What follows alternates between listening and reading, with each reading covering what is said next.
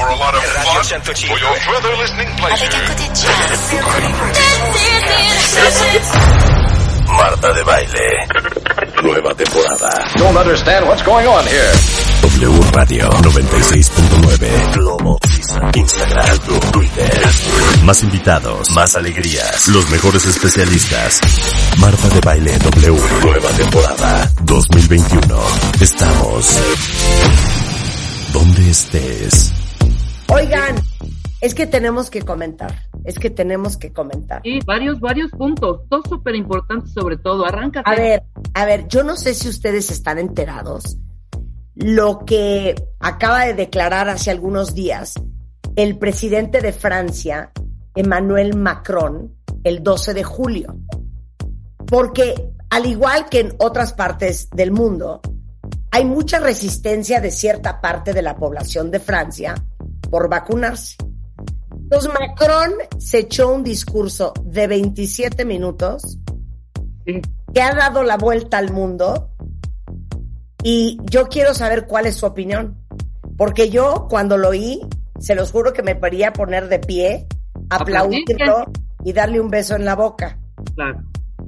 En el momento en que les hablo, fíjense lo que dijo Macron. Nuestro país se enfrenta a un repunte fuerte de la pandemia. La aparición de la variante Delta se traduce en un aumento de los contagios en todas partes del mundo, porque esta variante es tres veces más contagiosa que la original y se mete en todos los lugares que no están cubiertos por la vacunación. Se han tomado decisiones en algunos otros países, como por ejemplo volver al confinamiento. En Francia, si no tomamos acciones a partir de ahora, el número de casos va a aumentar fuertemente y va a llevar a una hospitalización aumentada a partir del mes de agosto. Por eso, para hacer frente a esto, tenemos que hacer algo que cambie con respecto a las vacunas. Las vacunas nos protegen de manera sólida contra la variante Delta y divide por 12 su capacidad de contaminación y evita el 90% de formas graves de la enfermedad. La ecuación es simple. Entre más vacunemos, menos dejaremos espacios para que el virus avance y más evitaremos las hospitalizaciones y evitaremos otras mutaciones del virus que posiblemente serían más peligrosas. Por eso es una nueva carrera de velocidad la que estamos viviendo. Entonces, tenemos que vacunar a la mayor cantidad de personas en todas partes. Somos una nación grande, una nación de ciencia, de Luis Pasteur. Entonces, cuando la ciencia nos ofrece la oportunidad de hacerlo, tenemos que usar estas herramientas haciéndolo desde la razón y el progreso para nuestra unidad. Tenemos que ir hacia la vacunación de todos los franceses porque es el único camino hacia el retorno a la vida normal. En primer lugar, para el personal de la salud y para los cuidadores será obligatoria la vacunación. Sé que es difícil lo que les pido y sé que ustedes están dispuestos a ese compromiso que viene de su sentido del deber. Tendrán hasta el 15 de septiembre para hacerlo y hay que comenzar ya mismo. A partir del 15 de septiembre se llevarán a cabo controles y se tomarán sanciones.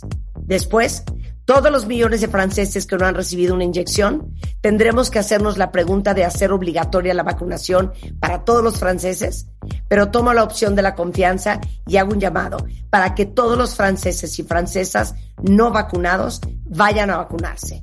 Nueve millones de dosis los están esperando y continúan llegando más vacunas. Entonces, ya que sea en su lugar de trabajo o cerca de donde viven, háganse vacunar que es la única manera de proteger y de protegerse a otros y es una cuestión de responsabilidad individual y también de un espíritu colectivo del que depende la libertad de todos. En complemento de la vacunación, vamos a tener que tomar nuevas medidas para hacerle frente al virus porque el nivel de vacunación aún es muy insuficiente y los hospitales ya están bajo mucha presión. Desde el 21 de julio, el pase sanitario será necesario para acceder a partir de los 12 años a dos puntos. Conciertos, espectáculos, parques de atracciones, festivales. O sea, es necesario haber sido vacunado o tener un test negativo reciente. A partir del mes de agosto, van a necesitar un pase sanitario de que están vacunados para entrar a cafés, restaurantes, centros comerciales, así como hospitales y lugares donde viven personas de la tercera edad, así como en aviones y trenes en viajes de larga distancia. En función de la situación, nos haremos la pregunta de extender el pase sanitario a otras actividades. Este año se acabó. El test PCR tendrá costo a partir de otoño, a menos que tengan una prescripción médica que se les ordene. Y esto es para empujar más la vacunación. ¿Ya entendieron? En este momento la vacunación no es obligatoria para todos, pero vamos a extender al máximo el pase sanitario para impulsarlos a todos a que se vacunen. Básicamente lo que está diciendo Macron es, ahora los que se van a quedar encerrados son los que no se vacunen y los que van a poder salir son los que están vacunados. Punto y se acabó. ¿Qué opinan, cuentavientes? Wow. Oye, lee la última frase, por favor, la que dice, estoy a favor ah, de la... Ah, dice, estoy a favor de la línea francesa ahora mismo. Ya no tengo ninguna intención de sacrificar mi vida, mi tiempo, mi libertad y la adolescencia de mis hijas, así como su derecho a estudiar adecuadamente por quienes niegan a vacunarse. Esta vez se queda usted en casa, no nosotros. Eso es Manuel Macron, presidente de Francia. Ahí está. Ahora sí que, como diría la mamá de Rebeca, se acabó la pendejada. ¿Estamos de acuerdo? Ojalá hicieran eso en Estados Unidos. Otra cosa con que amanecemos mañana, eh, esta mañana es que Jeff Bezos, el hombre más rico del mundo, el fundador de Amazon, cumplió su sueño convirtiéndose en astronauta. El millonario despegó desde el oeste de Texas en el New Shepard, que es un cohete construido por Blue Origin, una empresa fundada por él hace más de 20 años. Y con Jeff Bezos viajaron Oliver Damon, hijo de 18 años de un financiero holandés, Mark, el hermano de Bezos, Wally Funk, de 82, que es un ex aprendiz de astronauta, y Funk se convirtió en la persona de mayor edad en viajar al espacio, y Damon, el más joven. Eh, el, el Origin ascendió más allá de la línea Karman, a 62 millas sobre la Tierra, experimentaron cero gravedad, el viaje duró en total más de 10 minutos y Besos y compañía aterrizaron sanos y salvos en el desierto. Es el segundo después de eh, Richard Branson que viaja al espacio. Así las cosas esta semana, cuenta bien. Pero ¿qué tal lo de Macron? Hoy, hoy, hoy, hoy. Duelo a muerte. Marta de Baile y Rebeca Mangas pondrán a prueba sus seis años de primaria para demostrar quién sabe más de las capitales del mundo. Duelo a muerte, duelo a muerte. Solo por W Radio. Examen. Sorpresa. Examen. Sorpresa. Examen. Sorpresa. Examen. Sorpresa. Examen sorpresa con Marta de Baile. ¿De qué me están hablando? ¿Examen sorpresa para todos? Yo tampoco sé, examen sorpresa, qué nervio. ¡Qué nervio! A ver, cuentavientes, todos colosos, todos rabones. Examen sorpresa de capitales para todos. Tenemos una Miss. Ya llegó la Miss. Buenos Hola, Rosana. días. Buenos días, ¿cómo están? Buenos días, Miss Rose. Buenos días, ¿cómo están? Muy bien, gracias, Miss. Contesta, Rebeca, no seas grosera. Qué buenos días, Miss. Buenos días, espero que hayan descansado muchísimo y que ya estén listas para la clase de hoy con uniforme puesto. ¿Desayunadas? Sí. No importa que estemos terminando el año, tenemos que seguir echándole ganas. Gracias, Miss. Sí, totalmente de acuerdo. ¿Puede, puedes usted, Miss, ¿puedes ver qué trae puesto Marta? ¿Por qué estás en pijama, Marta? Es realidad. Señorita de baile, si puede poner su cámara, por favor. Miss, es que no me dio tiempo de vestirme. Estuve en- haciendo la tarea toda la mañana. Esto no se acaba hasta que se acaba, por favor. Seriedad. Tiene toda la razón, Miss. Miss, ¿usted le puede decir a todos los otros niños que están oyéndola de qué, mi, y de qué es usted Miss? Yo soy Miss de primaria. Ok, muy bien. ¿Y hoy de qué va a ser el examen? Y hoy vamos a hacer un examen acerca de las capitales del mundo. Espero que hayan estudiado, porque el examen es fácil para quien estudió. Ok, perfecto. ¿Las tenemos que apuntar en el papel, Miss, o se las gritamos y quien grite primero tiene el punto? Les voy a explicar la mecánica. Ok. Voy a pedir a mi Sana que les mande el examen, por favor, por WhatsApp. ok. Van a hacer las preguntas y va a ser el último momento en el que tengan el celular en la mano. Por favor, nada en sus mesas. Sacan una hoja, sacan una pluma. Voy a leer las preguntas que son de opción múltiple y Sí. cada una me va a dar su respuesta. Ok, muy bien. Adelante, Miss. ¿Están listas? Sí. Vamos a recordar primero que una capital es la ciudad donde comúnmente reside el gobierno central, todos sus miembros y los órganos supremos del Estado.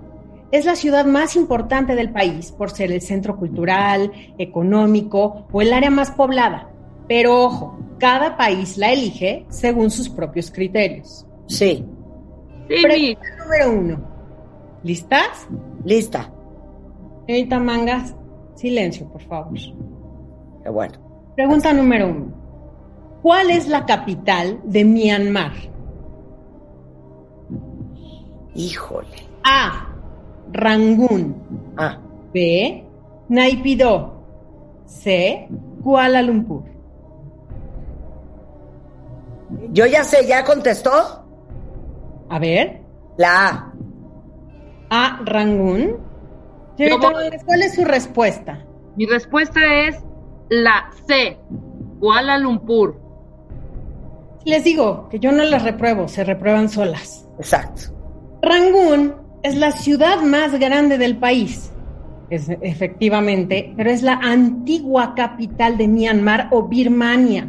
Es que ahí me quedé, ahí me quedé yo, maestra. Kuala Lumpur es, sí, la capital, pero de Malasia. De Malasia, Myanmar. La capital de Myanmar es Naypyidaw. Es la capital administrativa desde el 2005. Y aunque las razones no son claras, se cree que se cambió de Rangún a Naypyidaw para tener una mejor posición estratégica ante una posible invasión. Ok, pero por lo menos yo estaba en el país, hija. Tú estabas hablando de Malasia. Malasia. Perdón. muy Segunda. Estamos listas, listas, venga, Ok, venga, rápido. Bien, atención, por favor. La número dos. La capital de Australia es A. Melbourne, B. Sydney o C. Canberra. Va, Rebeca. C, C, Canberra. 100%. Final answer. Final answer. Señorita del baile, ¿cuál es su respuesta? C, Canberra. Canberra. Muy bien, por fin. Una que tienen bien las dos. Canberra. Es que todo el mundo cree que es Sydney, pero es Canberra. No, Sydney, claro, es que es famosa porque ahí se encuentra la Casa de la Ópera y es la ciudad más poblada, pero la ciudad capital es Canberra. Muy bien. seleccionada, de hecho, como un compromiso entre Sydney y Melbourne. Muy bien. Ahora, en Twitter me contestan rápido, cuentavientes. Siguen ustedes en Kuala Lumpur y Dani ya lleva dos malas. A ver, todos juegan. Maestro, la pregunta tres. venga. ¿Cuál es la capital de Nigeria? A. Lagos. B. Abuya. C. Níger. Señorita de baile. A, Lagos. No me copies, Rebeca. No, espérate, es que estoy entre dos, pero sí la primera creo que es Lagos. A, me quedo con A también. Pues las dos reprobadas. La, ¡Ah, la madre! ¿Es la C? ¿Es la C? la respuesta correcta es la B. Abuya. Sí, Abuya. Te lo juro que yo dije, o es Abuya o es Lagos. No, yo pensé, pensé, Lagos, Nigeria. Y dije, sí, sí me suena. qué mal estamos. Perdón, mis, perdón. Otra vez, la siguiente, la cuatro. La ciudad mejor planificada de África. Vamos con la 4. Esta es la capital de Paraguay. Por favor, recuerden que este es un país sin litoral en América del Sur. Yo ya me la sé. Asunción, B. Luque, C. San Lorenzo. Asunción. Asunción, exactamente, una de las ciudades ¡Eh! de América. Muy bien. No estamos tan mal, niños, no estamos tan mal. Vamos terminando bien el año. Muy bien, muy bien. Usted va anotando quién va, quién va acertando, ¿verdad, Miss? Para darnos la calificación al final. Y por supuesto, ¿cuál es la capital de China? Yo me la sé. A. ¿O la digo así? A. Hong Kong. B. Shanghai. C. Pekín. C, Pekín, ahora Beijing. Muy bien, muy bien, señorita de baile. Pekín, que también se le, como- se le conoce como Beijing, es la capital de China, Ok. el país más poblado del mundo. Vamos con la número 6. La capital de Serbia es A. Serbia. B. Belgrado. C. Subótica. ¿Me puede repetir las opciones? Serbia, Belgrado o Subótica. Está muy fácil, vas. Según yo es Serbia. Señorita Mangas. Híjole. No me suena Serbia, pero me iría por Subótica. Ninguna de las dos. Es Belgrado. ¿El que es Belgrado? La ¿por qué Belgrado yo lo relaciono con otra cosa. Yo Belgrado lo relaciono como una parte de Europa de Occidente, pero no hasta allá. Si yo Belgrado no sé por qué pensé como en hungriano, porque eso es Budapest. Sí, o Pude Belfast. Belfast y. Belgrado son las mismas, mis, perdón, Belfast, Belgrado. ok, siguiente pregunta. Pregunta número 7. ¿Cuál es la capital de India?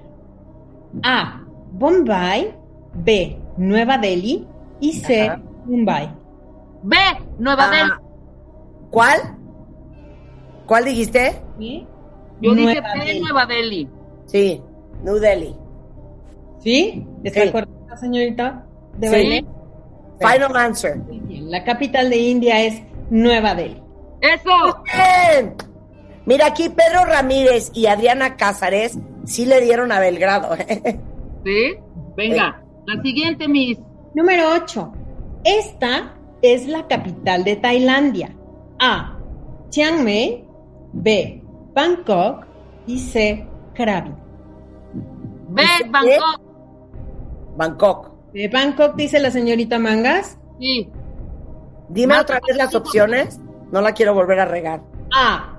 Chiang Mai. B. Bangkok. C. Krabi. No, sí, sí, estoy casi segura que sí es Bangkok. Qué bueno, para la próxima espero que esté completamente segura. ¿Sí le atinamos? De atinar. ¡Ya! ¡Bravo! Ok. En vez de atinarle, supieran la respuesta correcta. Pero sí, la capital de Tailandia es Bangkok. Ok. Adriana muy bien, Pedro Ramírez muy bien, Julio va muy bien. Ok, Pregunta número 9. ¿Cuál es la capital de Tanzania? A. Dar es Salaam. ¿Otra vez? Otra vez.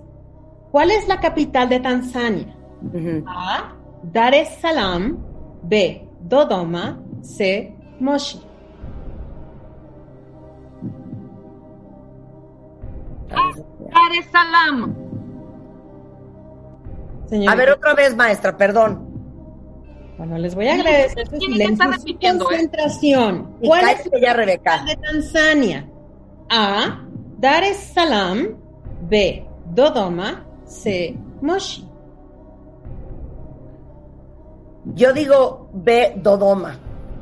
No me suenan las otras dos. Señorita Marta, está usted en lo correcto. Dar es Salaam. la capital, señorita Mangas. Pues sí, pero de sonar está muy mal. No sé. Venga, la siguiente. Ah, esta es Número fácil. 10. La capital de Brasil es A. Río de Janeiro. B. Sao Paulo. O C. Brasilia. C, Brasilia. B, Sao Paulo. Señorita Rebeca, creo que tenemos que estudiar más. Sí.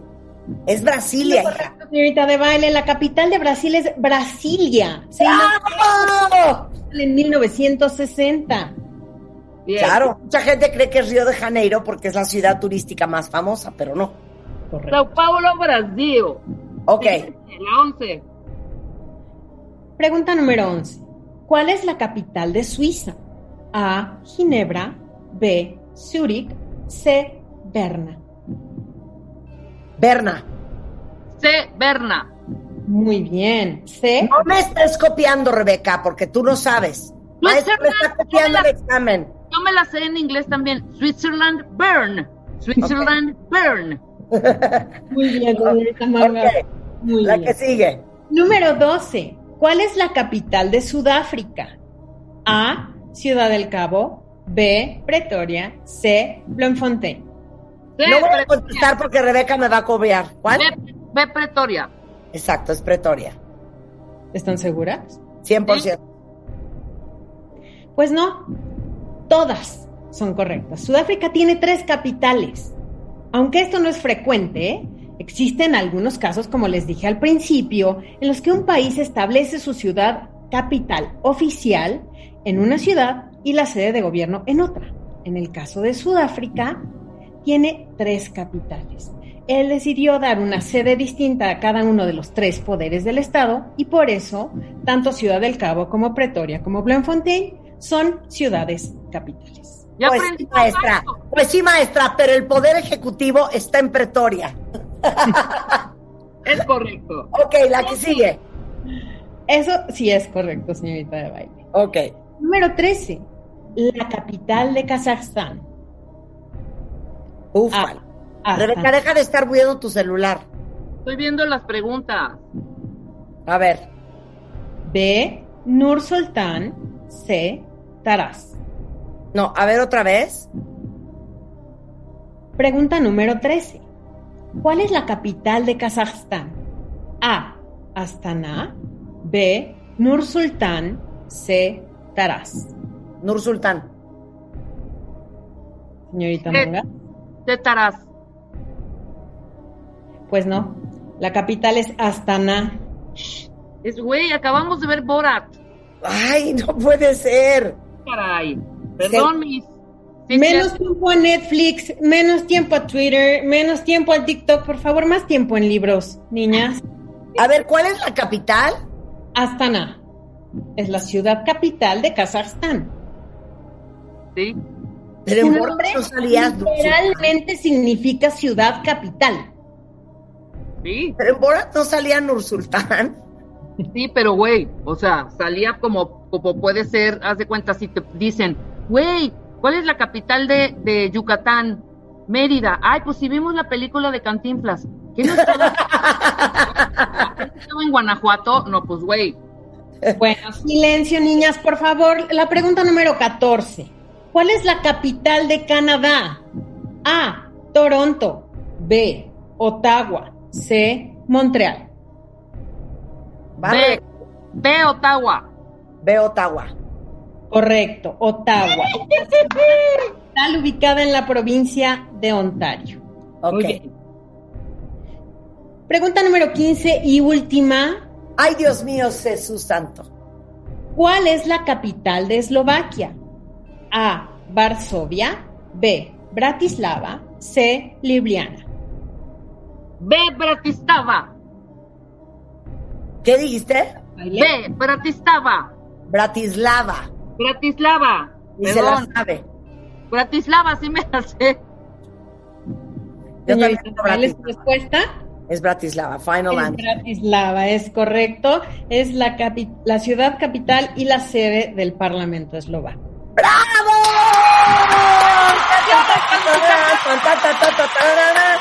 Con tin, tin, tin, tin, para que califique la misa y nos diga. Pero Ok. oigamos. Listas, estamos. Y pa- Ros, ¿nos puede dar calificación final? ¿Quién ganó este concurso? Al final, por supuesto que sí. ¿Cómo se sintieron en el examen? Muy bien. No es posible, hija. O sea, perdón. Déjame decirles con el corazón en la mano que pensé que yo estaba mucho más hecha en las capitales, ¿eh? Perdón. Vergonzoso cómo contesté. Es que nos hundió la maestra con Europa del Este y con África. Pues sí, ¿Qué quería? Ay, sí, güey. ¿Cuál es la capital de Francia? ok, a ver, va.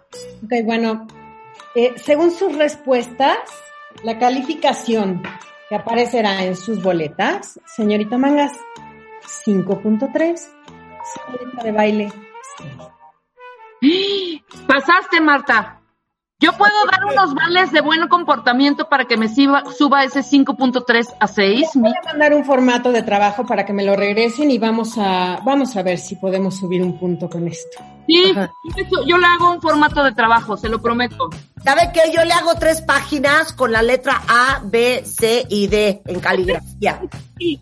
Maestra Ross, mil gracias por este lindo Gracias, examen. Prométeme, Ross, que vas a regresar a hacernos más exámenes para pues, reflejar un poco lo que viene siendo la cultura general. Sí. Lo que yo hagamos uno de que es tundra, que es sabana, esa sí me la sé.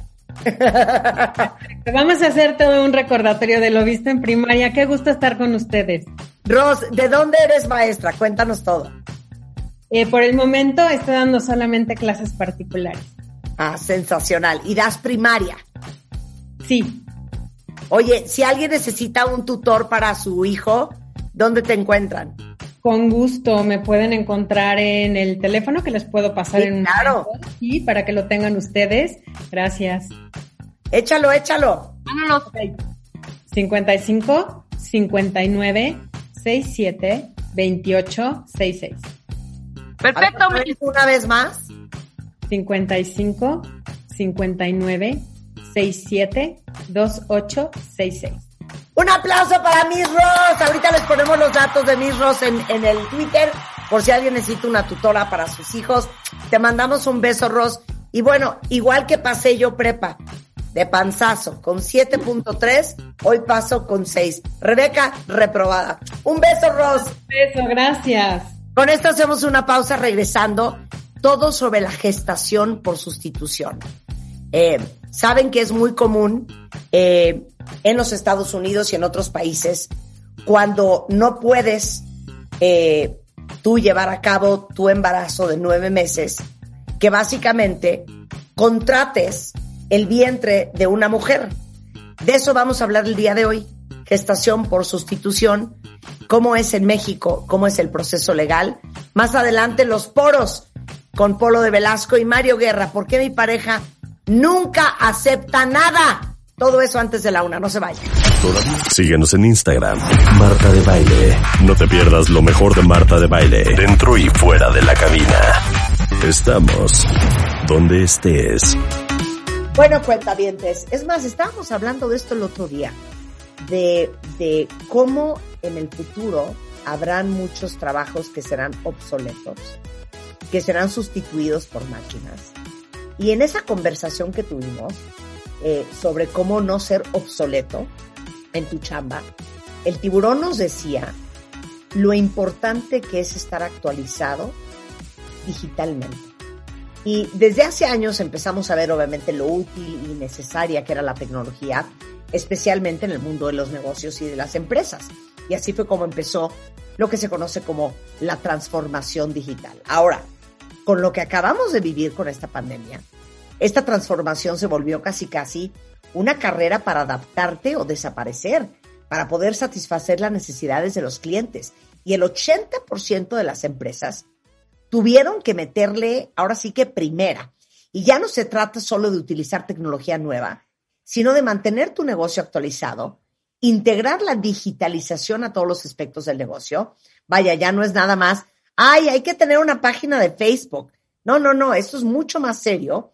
Y si ustedes tienen una empresa y están en proceso de empezar esta transformación digital, o lo están considerando, o saben que lo van a tener que hacer más pronto que tarde, invité a Gonzalo Vallejo, director de admisiones de la Escuela de Negocios Digitales, el ISDI, sobre lo importante que es esto, sobre todo para todos ustedes, empresarios, emprendedores.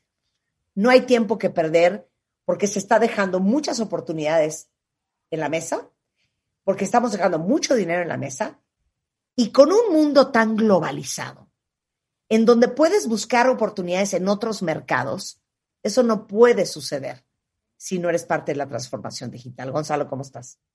Hola Marta, muy bien, muchísimas gracias por, por el espacio y no podría estar más de acuerdo con todo lo que dices. Pero mira, explícalo mejor tú. Dime el impacto que puede tener en un negocio no tener herramientas digitales y a cuáles herramientas te refieres. Pues mira, eh, no tener las herramientas, el conocimiento digital y mucho, y probablemente más importante, el talento digital, puede costar la, la, supervivencia de cualquier empresa o negocio, ¿no? Y, puede sonar muy exagerado, pero tristemente no lo es. Ya lo vimos, cuántas, cuántas empresas se forzaron a cerrar durante la pandemia, cuántas empresas por falta de habilidades, tecnología, conocimiento, procesos digitales, tuvieron que frenar su, y desaparecer tristemente algunas, dado a que no tenían estas herramientas digitales que una de las principales eh, bondades de esto, principales eh, beneficios es la rápida adaptabilidad al cambio del consumidor, ¿no? Entonces, antes se podría pensar que el tema de transformación digital era algo más como, ¿cómo decirlo?, como de lujo o que era algo más que, que las empresas buscaban, un tema más de innovación, hoy en día es una necesidad. Hoy en día es la necesidad que toda empresa tiene que tener, dependiendo, independientemente del giro. Eh, para nuevos negocios, emprendedores, individuos, tienen que tener esta parte digital para poder afrontar el, el futuro tan incierto en el que vivimos. Claro. Y en cuanto a estas herramientas, la verdad son ver, una infinidad. A mí dime, oye, yo que soy un poco anciana, Gonzalo, ¿cuáles herramientas? Uy, Dame... pues mira, las herramientas, ahí sí hay mil y una herramientas y lo podemos ver en, en, nuestros programas. Hay demasiadas herramientas, depende el giro que seas, hacia dónde vas, el tamaño de empresa que seas. Yo la recomendación número uno es la herramienta que necesitas, por decirle herramienta, es el talento digital. Ese talento que, que conoce de estas herramientas, que conoce, porque también las herramientas digitales cambian día con día. Cada día salen nuevas plataformas, se optimizan las que existen, eh, dependiendo de tu giro qué, qué CRM, por ejemplo, necesitas. Es, hay, un, hay un sinfín de herramientas. Creo que va más bien en un tema de cultura, uh -huh. talento y para poder eh, y conocimiento para poder estar implementando las herramientas correctas que aplican. ¿Y, ¿Y por qué se volvió tan importante durante esta pandemia la transformación digital? Digo, simplemente empecemos por el hecho de que, y yo creo que nos damos muchos de coco en la cabeza, ¿por qué no invertimos en Zoom en el 2019? Pero Tuvimos que empezar a aprender a usar Zoom, a usar Google Meet, a usar esto. Eran cosas que no sabíamos. Eso es parte también de la transformación. Exactamente. Pues, ¿por qué fue tan necesaria? Eh, exactamente por, por lo que lo dices. O sea, primero que nada, tan necesaria porque esas, aquellas empresas que no estaban preparados para una, que no estaban en camino de transformación digital, eh, como sabemos, el comportamiento del consumidor hoy en día cambia más rápido que nunca, pero la pandemia hizo que el comportamiento del consumidor tuviera un cambio inesperado. Nadie lo veía venir, nadie veía venir esto, y fue un cambio inesperado y abrupto del consumidor donde nos cambió una economía no contact economy, esta economía donde no hay un contacto, donde eh, las empresas que no podían dar un servicio, no podían vender un producto, no podían contestar dudas sin tener ese punto físico, sin tener estos canales digitales que si desde tu casa pudiera seguir consumiendo mis productos, mis servicios, etcétera. Todas aquellas empresas que no tenían esa estructura, el talento, herramientas, claro. se quedaron paradas, ¿no? Se quedaron paradas. Y de acuerdo con el cuarto informe de tendencias de empleo, el 66% de las empresas están ahorita en un proceso de transformación digital. Impresionantemente, el 23% aún no lo han comenzado, pero lo ven en un futuro. Y eh, aunque como hemos visto después de la pandemia y cómo ha evolucionado los negocios hoy en día, todavía tenemos un 11% de personas, de compañías, perdón, que todavía no lo ven en mediano y largo plazo. Entonces eso puede ser que no vayan a sobrevivir mucho más tiempo. Entonces, después de la pandemia y la necesidad que tenemos que ver para la adaptabilidad que tenemos que tener, que eso te da mucho los negocios digitales, pues ahora sí que ya le cayó el 20 a todos los CEOs, emprendedores, personas que necesitamos subirnos al barco de la transformación claro. digital. Miren, el ISDI es una escuela de negocios digitales internacional que tiene presencia en la Ciudad de México, pero está en Madrid, en Barcelona, en París, en Boston, en Silicon Valley, en Shanghai, en Monterrey, y tiene programas justamente para esto, Gonzalo. Exactamente. Exactamente. Explícame, ¿cuáles son los programas y clases? Pues mira, nosotros, como dices, somos una escuela de negocios digitales, tenemos un ecosistema digital muy grande, tenemos cuatro maestrías, cuatro programas ejecutivos, eh, un programa de e-commerce, tenemos seminarios, eh, seminarios en Silicon Valley en Harvard y también tenemos eh, formaciones in company, donde aquí atendemos necesidades a la medida para las empresas que están en una transformación digital. Y al mismo tiempo, eh, somos el brazo educativo, tenemos un partnership, alianzas con tanto Salesforce y Google, donde formamos en sus, en sus tecnologías y en sus herramientas. Básicamente, Marta, eh, nuestro ecosistema digital de formación se eh, enfoca en tres diferentes como pilares, que uno es transformación y, negocios digitales para personas que van a liderar la transformación digital de empresas. Tema de datos. Hoy en día es súper importante tomar decisiones basadas en datos. Una de las bondades de, de, la transformación digital es que todo lo que hacemos genera miles y miles y miles y miles de datos. Entonces, el saber usarlos, explotarlos y tomar decisiones te hace competitivo. Y también tenemos programas de talento. ¿Cómo podemos atraer y retener talento digital en esta época? Claro. Ahora, dime cuándo, cómo, dónde, qué programas son, eh, cuándo empiezan, dónde está la información. Perfecto. Pues mira, si quieren más información de nosotros, bueno, los programas más, más nuestros más eh, famosos son el MIF, que es una maestría de negocios digitales, Master Internet Business. Tenemos el DIVEX, que es un programa ejecutivo de transformación digital, y el Digital MBA, que es un MBA enfocado a negocios digitales y el perfil son jóvenes eh, talento joven, recién egresado de la universidad o que tiene pocos años de experiencia y que quiere pasar toda esta parte de negocios para negocios digitales, ¿no?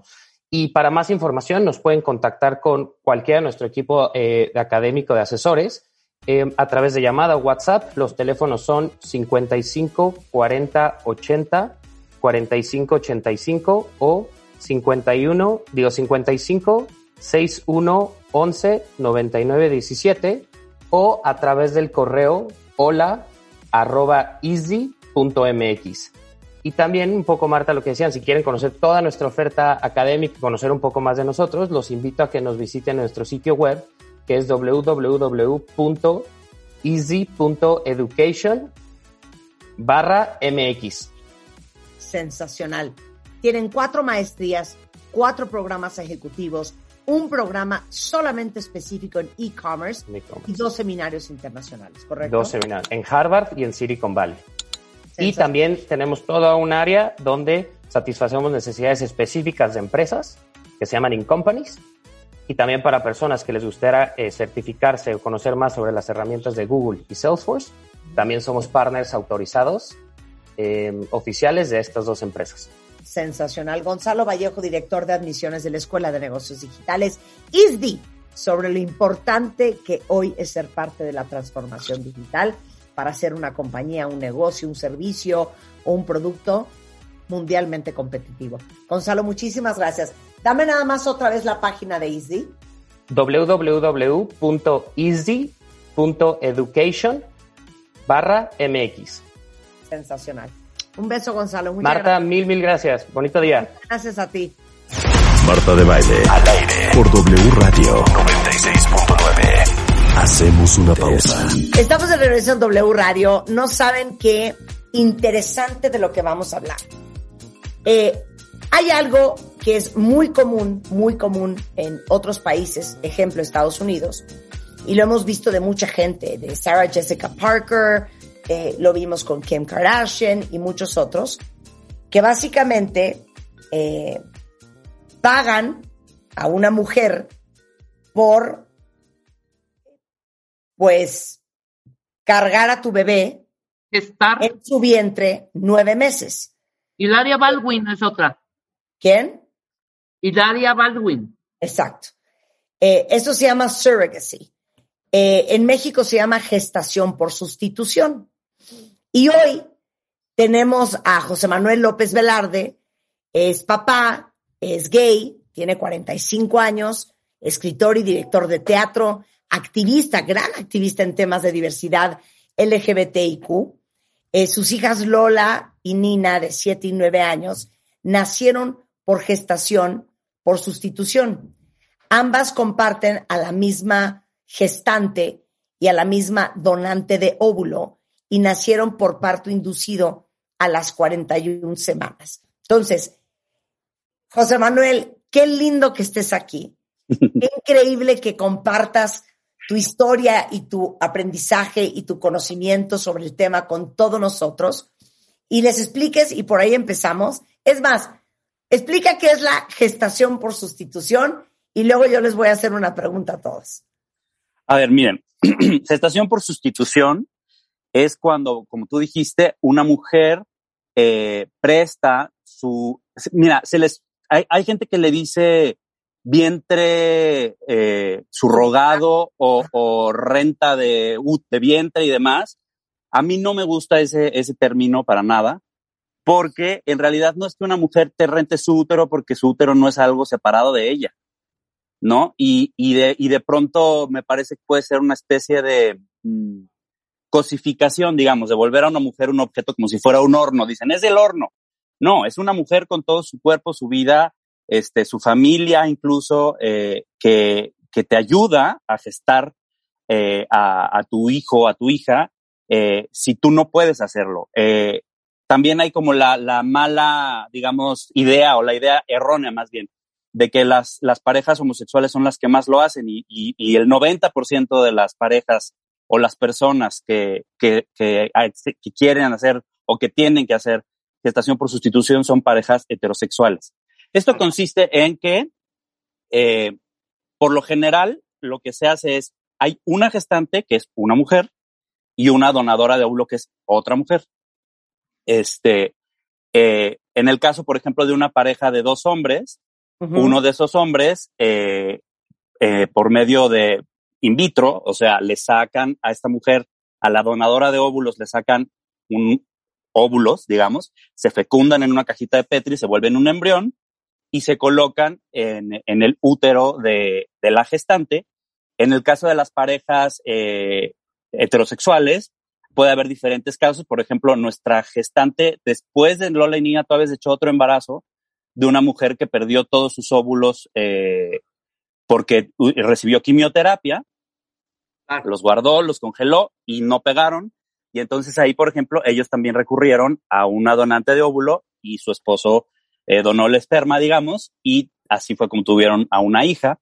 Entonces, básicamente se divide, o sea, son dos, dos mujeres las que participan en este embarazo, en el nuestro, por ejemplo, la donante de óvulo, la, don- la, la, la persona que, que se embaraza o gestante, eh, y por supuesto, la gestante no es, eh, digamos, quien comparte su, su información genética o quien, quien sería, digamos, que lo que se le llama la madre biológica de esas personas, de, esos, de esas niñas, de mis hijas, sino la, la, la egg donor. Y también porque hay diferentes características que tienen que tener cada una de esas mujeres. Entonces, ¿ya entendieron todas las variables? Puede ser tu óvulo con el esperma de tu marido insertado en el, el vientre de una mujer. Puede ser el óvulo de otra mujer, el esperma de otro hombre insertado en el vientre de la, la- la madre subrogada o la mujer subrogada o el vientre subrogado. Puede ser el óvulo de ella con el esperma de tu marido. También puede ser ese. No se suele usar ese. No se suele usar. Porque el óvulo de la gestante resultaría en un bebé que es su hijo biológicamente. Claro. Y que, y que pues prá- prácticamente no, no se hace así Claro, por, pues, por, por muchísimas cuestiones. ¿no? claro. Oye, ahora te voy a hacer una pregunta súper personal. Es más, espérame, primero le voy a preguntar a los cuentavientes. Sí. Estar embarazada, para que te lo sepas, José,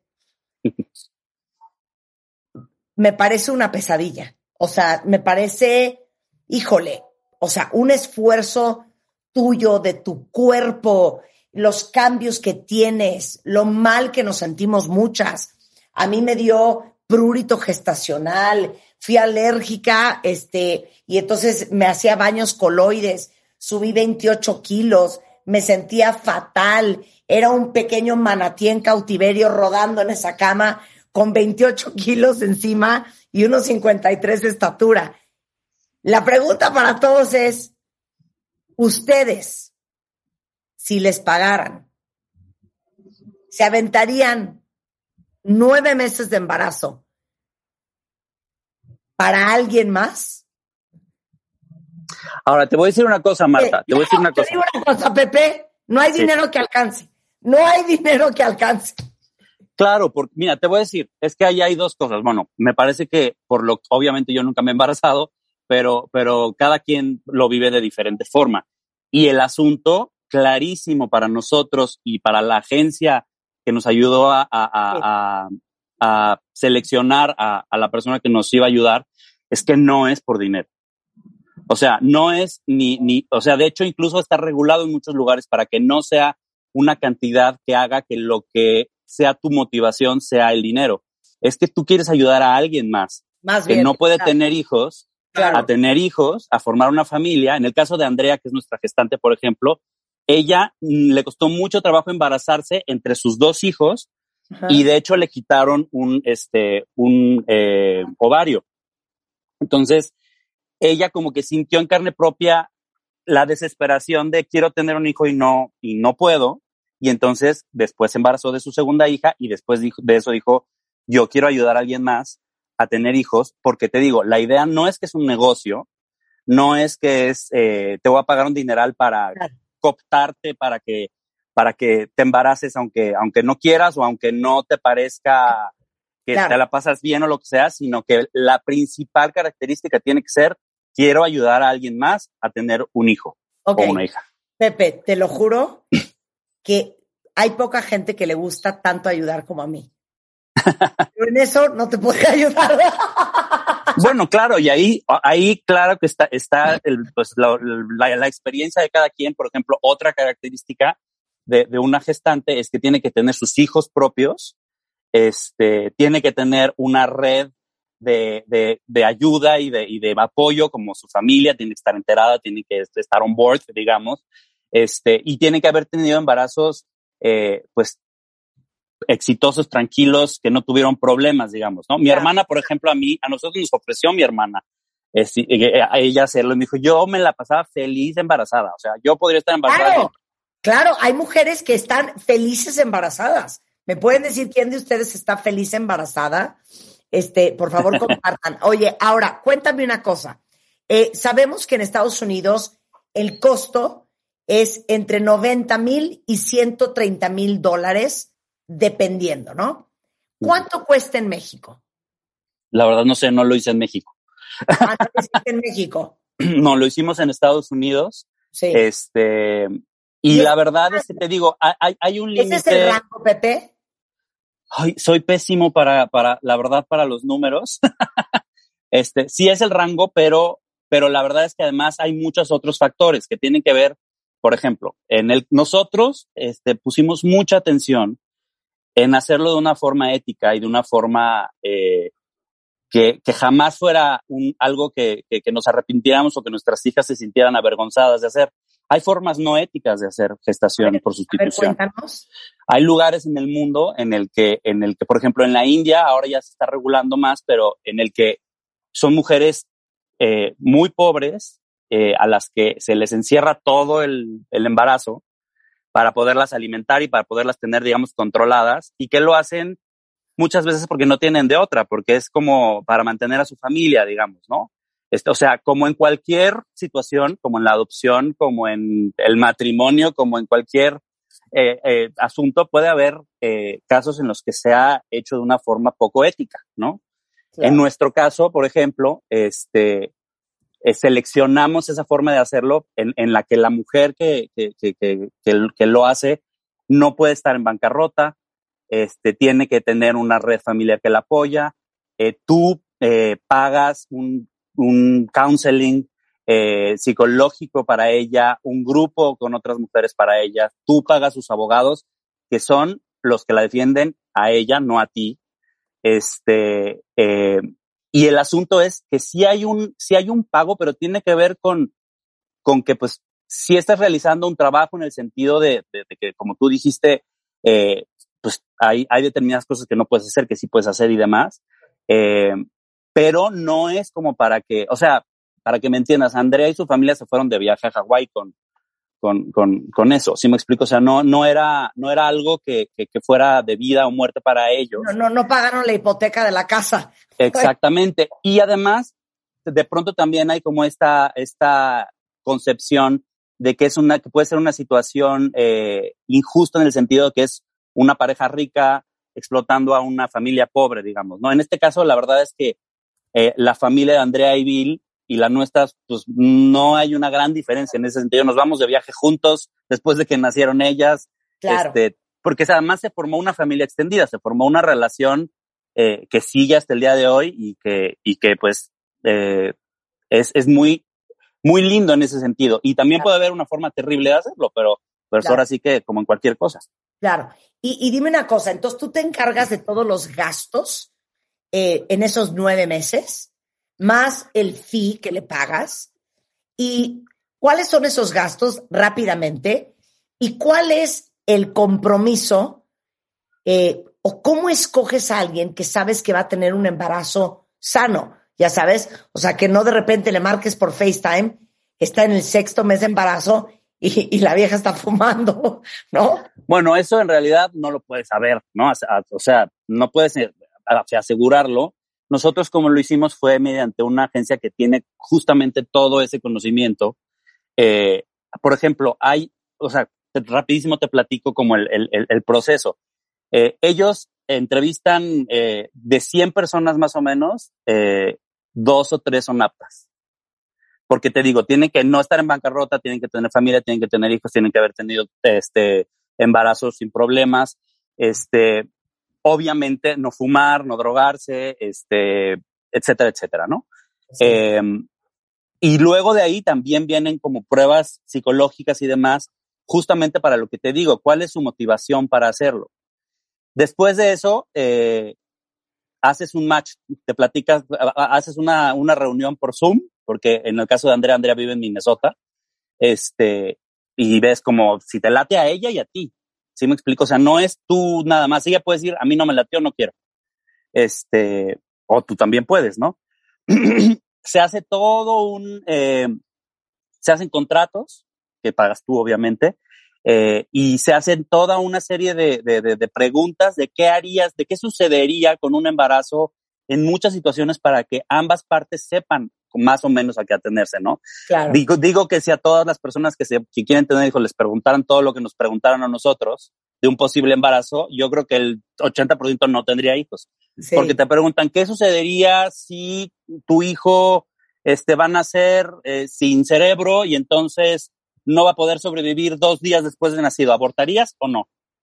Este, ¿qué pasaría si ta, ta, ta, ta? Todas esas posibilidades que uno se pone a pensar, tienes que platicarlas con esta persona porque más o menos tienen que estar en el mismo canal. Aunque de todos modos, que esa es otra eh, concepción errónea de, de, de la gestación por sustitución, el cuerpo de esa mujer es su cuerpo y tú no puedes mandar sobre su cuerpo.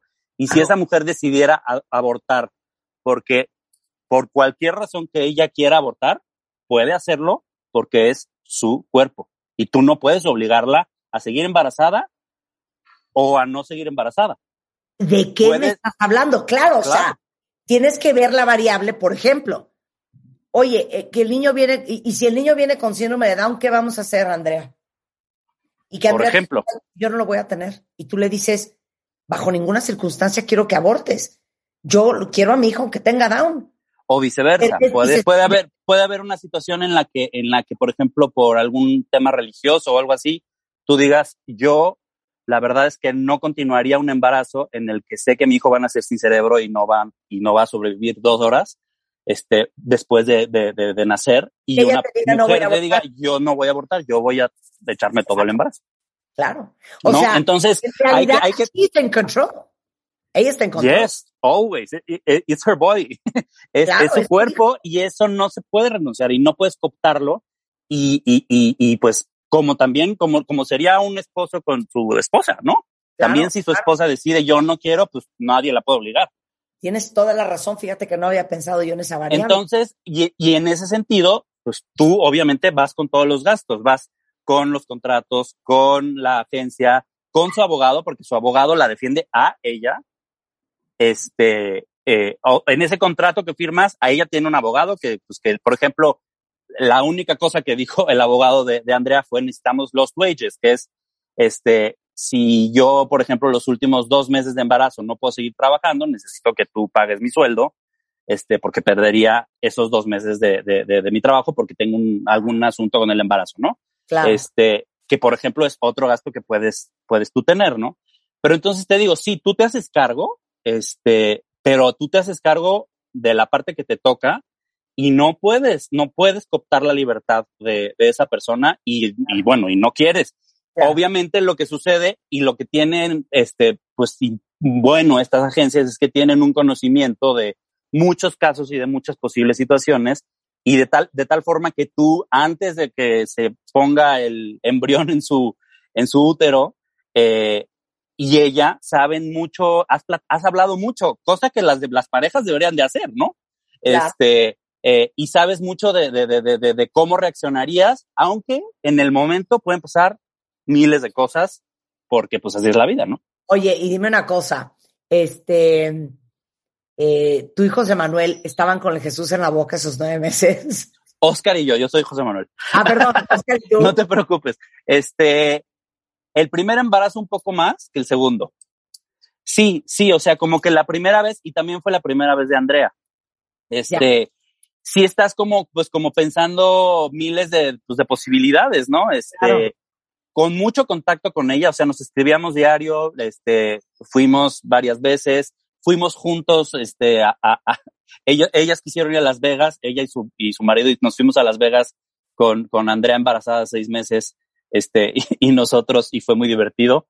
Este, les voy a contar una, una anécdota ahí que veníamos de regreso en el taxi, y pues estaba Andrea embarazada, su esposo Bill, Oscar y yo, y nos dice la taxista, ¿ustedes qué son?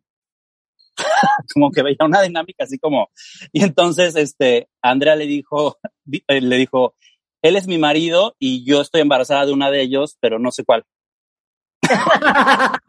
Y me dijo, Andrea, no sabes las ganas que tenía de contestar eso algún día en la vida. Este, y bueno, ya después le explicamos a qué, se- a qué se debía todo eso, ¿no? Pero, Claro. pero fue, Oye, fue muy lindo. Hicimos una familia y somos unos amigos, ¿no? O sea, Oye, entrañables. no, bueno, cuando, cuando nos regresamos a México, cuando nació Lola, decía, es que a los que voy a extrañar mucho es a ustedes. Claro. A Lola la conocí poco, ¿no? Sí, claro. Y ustedes eh, están presentes en el parto. Nosotros estuvimos presentes, estuvimos presentes en el primer, eh, eh, ¿cómo se dice? Sonograma, este, ultrasonido. Este, en, en Estados Unidos hacen muy poquitos ultrasonidos, entonces estuvimos en el primer ultrasonido, en medio del embarazo fue cuando nos fuimos a, a, a Las Vegas, y después estuvimos desde la semana 37, que le calculamos más o menos porque sus hijos nacieron en la semana 37, Claro. este, y llegamos a la 41 y nada, ninguna intención. Andrea podando el pasto un día antes. Este, eh, y Oye. entonces ya los, las indujeron y estuvimos obviamente ahí en primera fila en, en, en el parto. Fuimos los primeros que vimos Ay, su, su, de, de Lola su, su cabeza, porque nació pues como normalmente le nacen los bebés, y de Nina su cara, porque nació la cara, fue lo primero que salió. lo primero que salió. y te la dan. ¿Y cuánto tiempo te quedas ahí? Eh, eh, Andrea la mamanta, no la mamanta, ¿cómo, es ese proceso? Eh, no, no la puede amamantar de. Ajá, este, bueno, nace, na- nace en un, nacieron en un hospital en, en, en, en Estados Unidos, en Minnesota. Y ahí, en el momento que nace, te lo, te lo pasan a ti. Yo estaba sin camisa para, para, para tener este Piel contacto con piel, muy piel bien. con piel. eh, le cortan el, el- el cordón umbilical. Pe- hicimos también todo un, un, yo hice una carta de, de, de cómo quería que fuera el parto, de no, no me la quit, no la quitan ni la laven y todo eso, y luego me la regresen y demás. Este, y, y Andrea en ese momento la vio, se le enseñamos a Andrea, Andrea se puso ya, yo me puse a llorar, este, de, de la emoción y de la felicidad. Este, eh, y Andrea, ahí estuvimos en la habitación con Andrea, yo creo como, pues, unas horas. Y después Andrea se quedó a dormir en el hospital, nosotros también, en, en habitaciones separadas. Este, Andrea a la mañana siguiente se fue por sus hijos y regresó con, con, con sus hijos, que so- eh, son dos hijos, este, porque querían conocer a, a Lola, Ajá. este, y ya la cargaron, lo- la cargaron, estuvimos ahí platicando y demás. Luego al día siguiente ya salimos del hospital y Andrea nos iba a visitar un, nosotros rentamos allá un departamento, nos iba a visitar diario o nosotros íbamos a su casa, nos da, ella se sacaba leche y le dábamos su leche con, con mamila o ella le daba con la mamila. No es recomendable que, que, que, que le den, que le den pecho porque se establece ahí un, un vínculo, este, que puede ser complicado. Este, y entonces ahí lo que sucede es que ya que en el momento en que nació se hace un acta de nacimiento, esto varía en cada estado de Estados Unidos, porque en cada estado de Estados, estado de Estados Unidos hay leyes diferentes. Hay estados en los que está prohibida, como en Nueva York, por ejemplo, eh, pues, estados en los que está legalizada, estados en los que hay jurisprudencia, o sea, hay muchas diferentes variables. En el estado en el que nosotros lo hicimos, el procedimiento fue que nació, nacieron las dos, apareció un acta de nacimiento conmigo como papá y Andrea como mamá. Sí. Y a los cinco días se hace un, se van con un juez y Andrea y Bill, que este, declaran que ellos no son, no son papás de, de, Lola. Sí. Este, Oscar hace una adopción de segundo padre y se hace una nueva acta de nacimiento en la que aparecemos los dos como papás. De ahí se saca un, un este, pasaporte gringo, este, para que pueda viajar para acá, a, México. Eh, y ya en México se hace una inscripción en, en, el, en, el, este, en el registro civil de un acta de nacimiento de un mexicano, este, porque yo soy mexicano y pues ellas pueden ser mexicanas, nacido en el extranjero y ese es, digamos que todo el, el, la tramitología. ¿Y, ¿Y cuándo te la trajiste a México? ¿A los cuántos días de nacida? Como a los 15 días más o menos. O sea, nos echamos de la semana 37 a la 41 y luego 15 días este, viendo lagos en, Minnesota. Oye, es este. que me, estoy riendo porque cuando nació mi primera hija, eh, mi cesárea fue muy complicada y tuve alergia al hilo con que me cosieron y fue todo un drama. Me quedé seis días en el hospital y, y, como que no me había caído el 20. Entonces, cuando me la llevé a mi casa, como que me cayó el 20 de. Tengo una hija. ¿Y ahora cómo la voy a cuidar? Dije, Dios de mi vida, me, me, cayó el 20 de, ¿vas? Órale, bueno, Ya sabes, el vas. Sí, aquí fue curioso porque... Pues, ¿Cómo habrá sido yo, el vas para ti, para Oscar? Sí, pues mira, Oscar y yo la verdad es que no teníamos mucha idea de cómo cuidar bebés porque pues no, tampoco era que fuéramos de, de, ay, este, cargar los bebés de los demás y demás, ¿no? Yo me conseguí una clase de, de, de, de, de que, que llevé a Oscar como 15 días antes de irnos de, de cambiar pañal y de y así de, con un muñequito te ponía cómo lo detienes y todo eso porque no teníamos ni idea. Este, la verdad, la noche, eh, la noche en el hospital fue como muy, muy, muy buena porque las enfermeras te, te, dicen pues cómo se limpia, este, cómo, qué le das de, cómo le das la mamilla, o sea, como que tienes ahí un cocheo un poquito, este, y sí, pues sí, cuando llegas es este, de, hecho, de Ah, hecho, este, cuando regresamos en el avión, un, una, una sobrecargo nos decía, ¿saben cómo limpiar a una niña? Que nos... y, y, yo así de, sí, obviamente ya, ya sé, pues ya, ¿no? Pero no. sí, sí, de pronto hay como esta, esta sensación de que los papás, de que no. los hombres, más bien, ¿no? De que los hombres no tenemos el, el gen del cuidado, este, claro. y no es cierto. Eso es pura fodonguería, discúlpenme. Claro. Oye, regresando del corte, eh, varias preguntas. ¿Cómo se escoge a la donadora del óvulo? Uh -huh. Dos, ¿cómo le explican a Lola y a Nina, que hoy tienen siete y nueve, cómo llegaron al mundo? Tres, ¿por qué decidieron hacer esto y no adoptar? Todo eso al volver con José Manuel López Velarde, hablando sobre cómo es la gestación por sustitución en W Radio. Te metiste una junta, te bajaste del coche, no tuviste tiempo ese día de escucharnos, no te preocupes. Todo el programa en nuestro podcast en martadebaile.com. Estamos de regreso en W Radio, son las 11.13 de la mañana y estamos en una conversación súper interesante con José Manuel López Velarde, un papá gay, que junto con su pareja Oscar eh, hicieron gestación por sustitución. O sea, un vientre subrogado para tener a sus adoradas hijas Lola y Nina, que hoy tienen siete y nueve años. En la primera media hora nos contaron toda la historia de cómo es el proceso.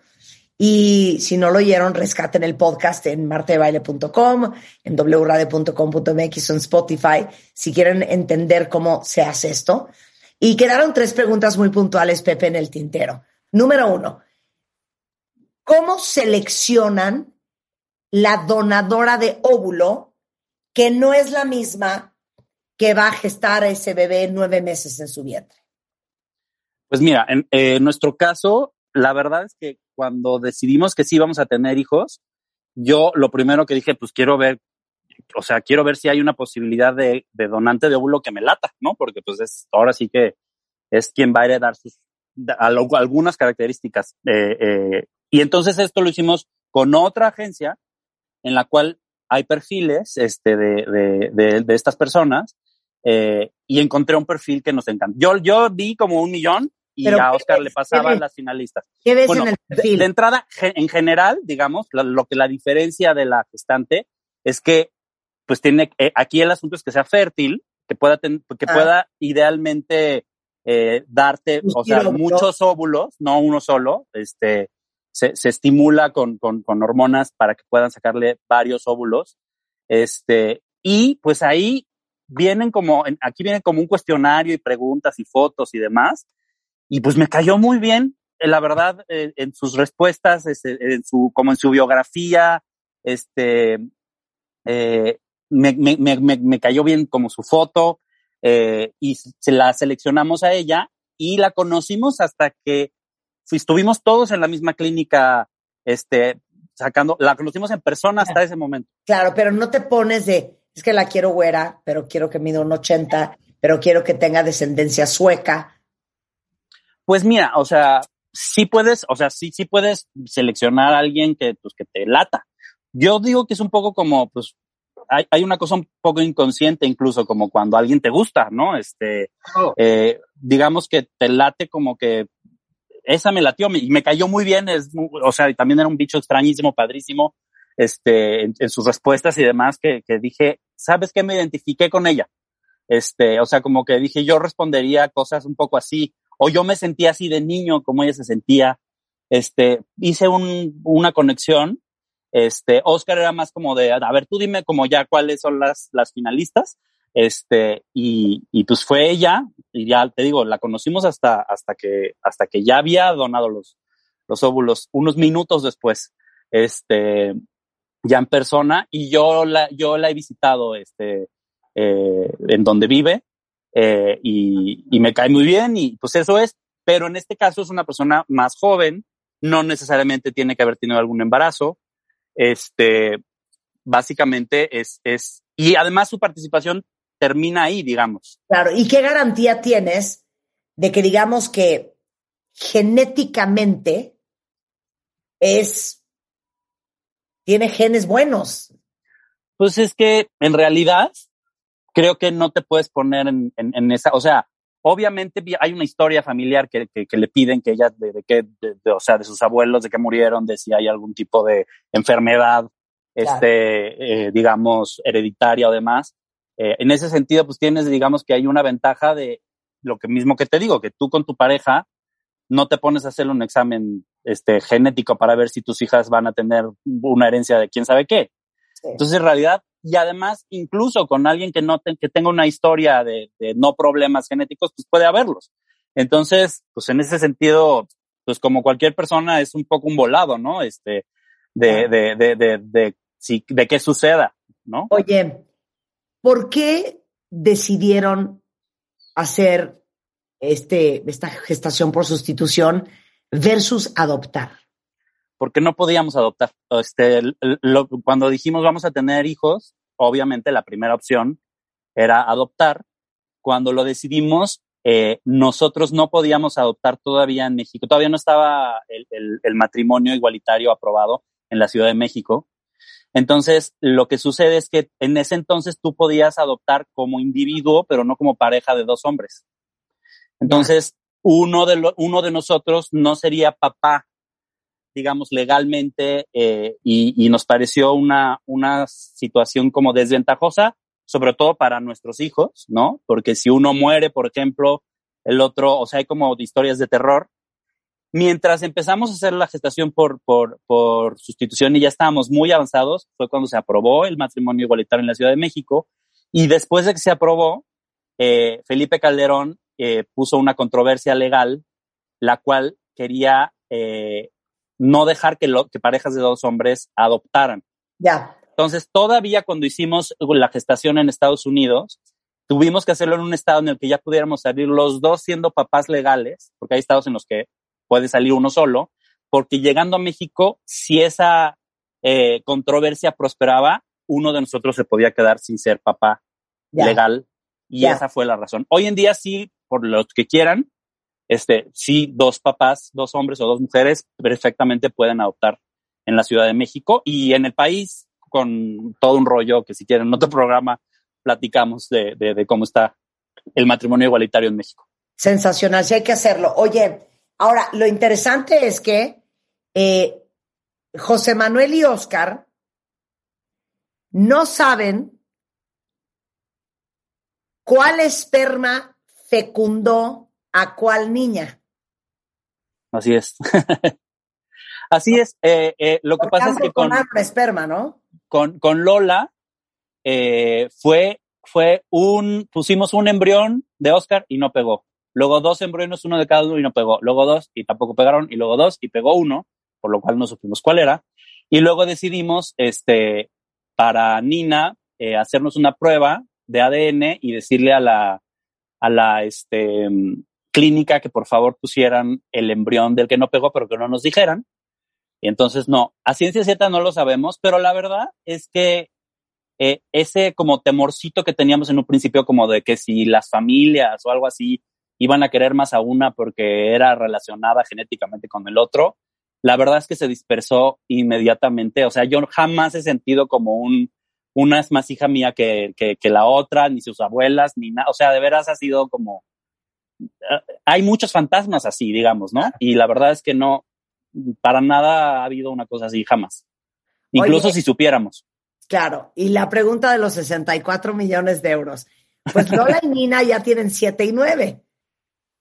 Preguntan, les contaron, Pues el asunto es justamente desde, desde el principio decidimos que, que, que la política era transparencia absoluta, ¿no? Y que además no queríamos, como con todo, ¿eh? no nada más con este tema, que un día hubiera una plática en la que te sentara y te dijera la verdad, ¿no? Entonces, la verdad es que en nuestra casa hay fotos de Andrea, este, yo tengo en mi teléfono fotos de Lorraine, eh, hemos hecho viajes con, con Andrea y con su familia, este, y entonces desde el primer momento, o sea, nunca ha habido como un, oye, pero ¿cómo es que no sé qué, sino siempre ha estado ahí la verdad?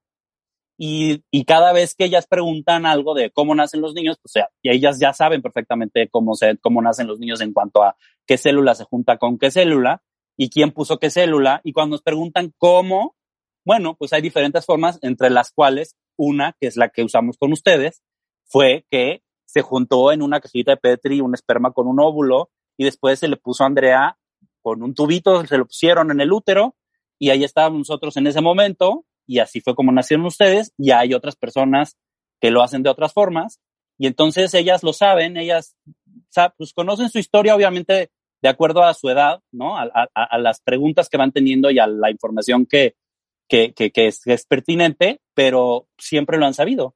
Entonces, este, nunca ha habido como una cosa como de una confesión o como de... Y sus amigos, por ejemplo, en la escuela y los papás de sus amigos, la verdad es que cuando, no, cuando han tenido alguna duda me han hablado y me han preguntado, oye, a ver, es que me está preguntando Gaby, ¿qué onda? Y pues ya les decimos cómo ella. dejas. Oye, y ya eh, abriendo tu corazón. Yo me pregunto como mujer y como madre, ¿cómo será para ti como hombre el proceso de crianza solo con Oscar de dos mujeres? ¿Te costó trabajo? Pues mira, fíjate que es, es muy curioso y ese es otro programa. este, pero mira, cuando yo, yo quería como idealmente tener un niño y una niña, o sea, como para experimentarlo esos dos universos, según yo, ¿no? Este, Oscar quería, no le, daba igual, ¿no? Cuando nos dijeron que Laura era niña, este, en el ultrasonido, yo tuve como un pequeño, como, asunto como de, oh, bueno, entonces no voy a tener un niño y como que pensaba, hay todo un universo de cosas que no voy a tener, ¿no? Y entonces dije, ¿de qué estoy hablando? Si hay, conozco muchas mujeres muy diferentes, que, que, que, que no por ser mujeres son todas iguales. Este, y entonces, la verdad es que después tuvimos otra niña que fue Nina, este, y, y son tan diferentes, Marta, o sea, en ese sentido además como de los roles que usualmente se asocian a una mujer o a un hombre, este, la verdad es que son dos universos totalmente diferentes y maravillosos y, e intrigantes. Y en el mismo sentido que lo que te dije de, de, de, de la, de la información transparente siempre, Lola y Nina ya saben, por ejemplo, porque, porque ya oyeron por ahí este, del periodo y demás, pues yo lo platico con ellas tal cual, sin tabús, este, como cualquier otra cosa vaya.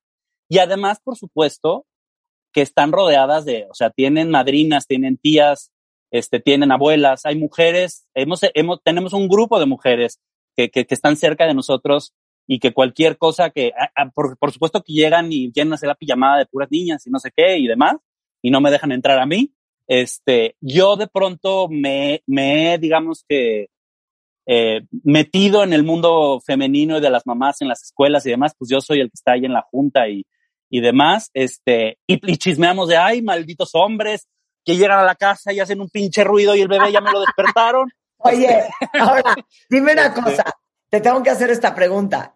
No es como que hay una mamá y un papá entre Oscar y, y tú. Pues es que justamente creo que tampoco las hay entre las parejas realmente de esencia y, y, y, estamos en una sociedad en la que te obliga a, a, la mujer a ser esa mamá y al hombre a ser ese papá y que si tuviéramos la oportunidad de ponernos de acuerdo realmente en cuáles son nuestras fortalezas y además también qué responsabilidades y qué jodas podemos compartir, porque de pronto es como la que se va a joder es la mujer, este, en las cosas que a nadie le gustan, como limpiar una popó o etcétera este, creo que tendríamos unos, unos, este, roles más equilibrados y en ese sentido Oscar y yo nos hemos tenido que adecuar, ¿no? O sea, ¿para qué somos mejores cada quien y, y ahorita quién tiene cuál trabajo? Y este, y, y, y yo soy, yo obviamente soy director de escena, este, teatrero y demás, pues yo soy el vocal del grupo y yo estoy ahí metido en la sociedad de padres de familia enchinchando la escuela porque el niño le dijo no sé qué a la niña eh, organizando, por supuesto, la, la, la, plática de familias diversas y de, y de, identidad de género y de etcétera, etcétera. Entonces, en ese sentido podría parecer eso, pero, pero, pero yo creo que, que, que pues es una cuestión de, de, de, de, darle la vuelta a sus roles, ¿no? O sea, quién es el papá y quién es la mamá, pues claro. en ese sentido no hay dos papás. Oye, este, déjenme explicarles una cosa, cuentavientes. Hay varias regulaciones diferentes sobre la gestación por sustitución en el mundo. Hay países, por ejemplo, europeos, eh, que prohíben expresamente la gestación por sustitución, como Francia, Italia, Alemania, Suiza y Suecia. Eh, hay algunos otros que sí la permiten, como Canadá, Rusia, Ucrania, Australia, India, Portugal, Grecia, Reino Unido, Bélgica, Países Bajos y Estados Unidos. Eh, eh, sin embargo, vamos a ser bien honestos. Eh, tristemente, en muchos países las parejas homosexuales y los hombres eh, solos tienen bastante restringido el acceso a la gestación subrogada. Tan solo la legislación canadiense y de algunos estados en Estados Unidos permite este método reproductivo para este modelo de familia. Ahora, eh, nos hubiera encantado hacer el programa en México. Sin embargo, les platico la situación actual. En México la gestación está legislada solamente en dos estados, en Tabasco y Sinaloa. En Coahuila, ahorita se está normando con algunas eh, lagunas legales significativas. En Querétaro se prohíbe y en los demás estados eh, del país esta práctica aún no se encuentra prevista en la ley.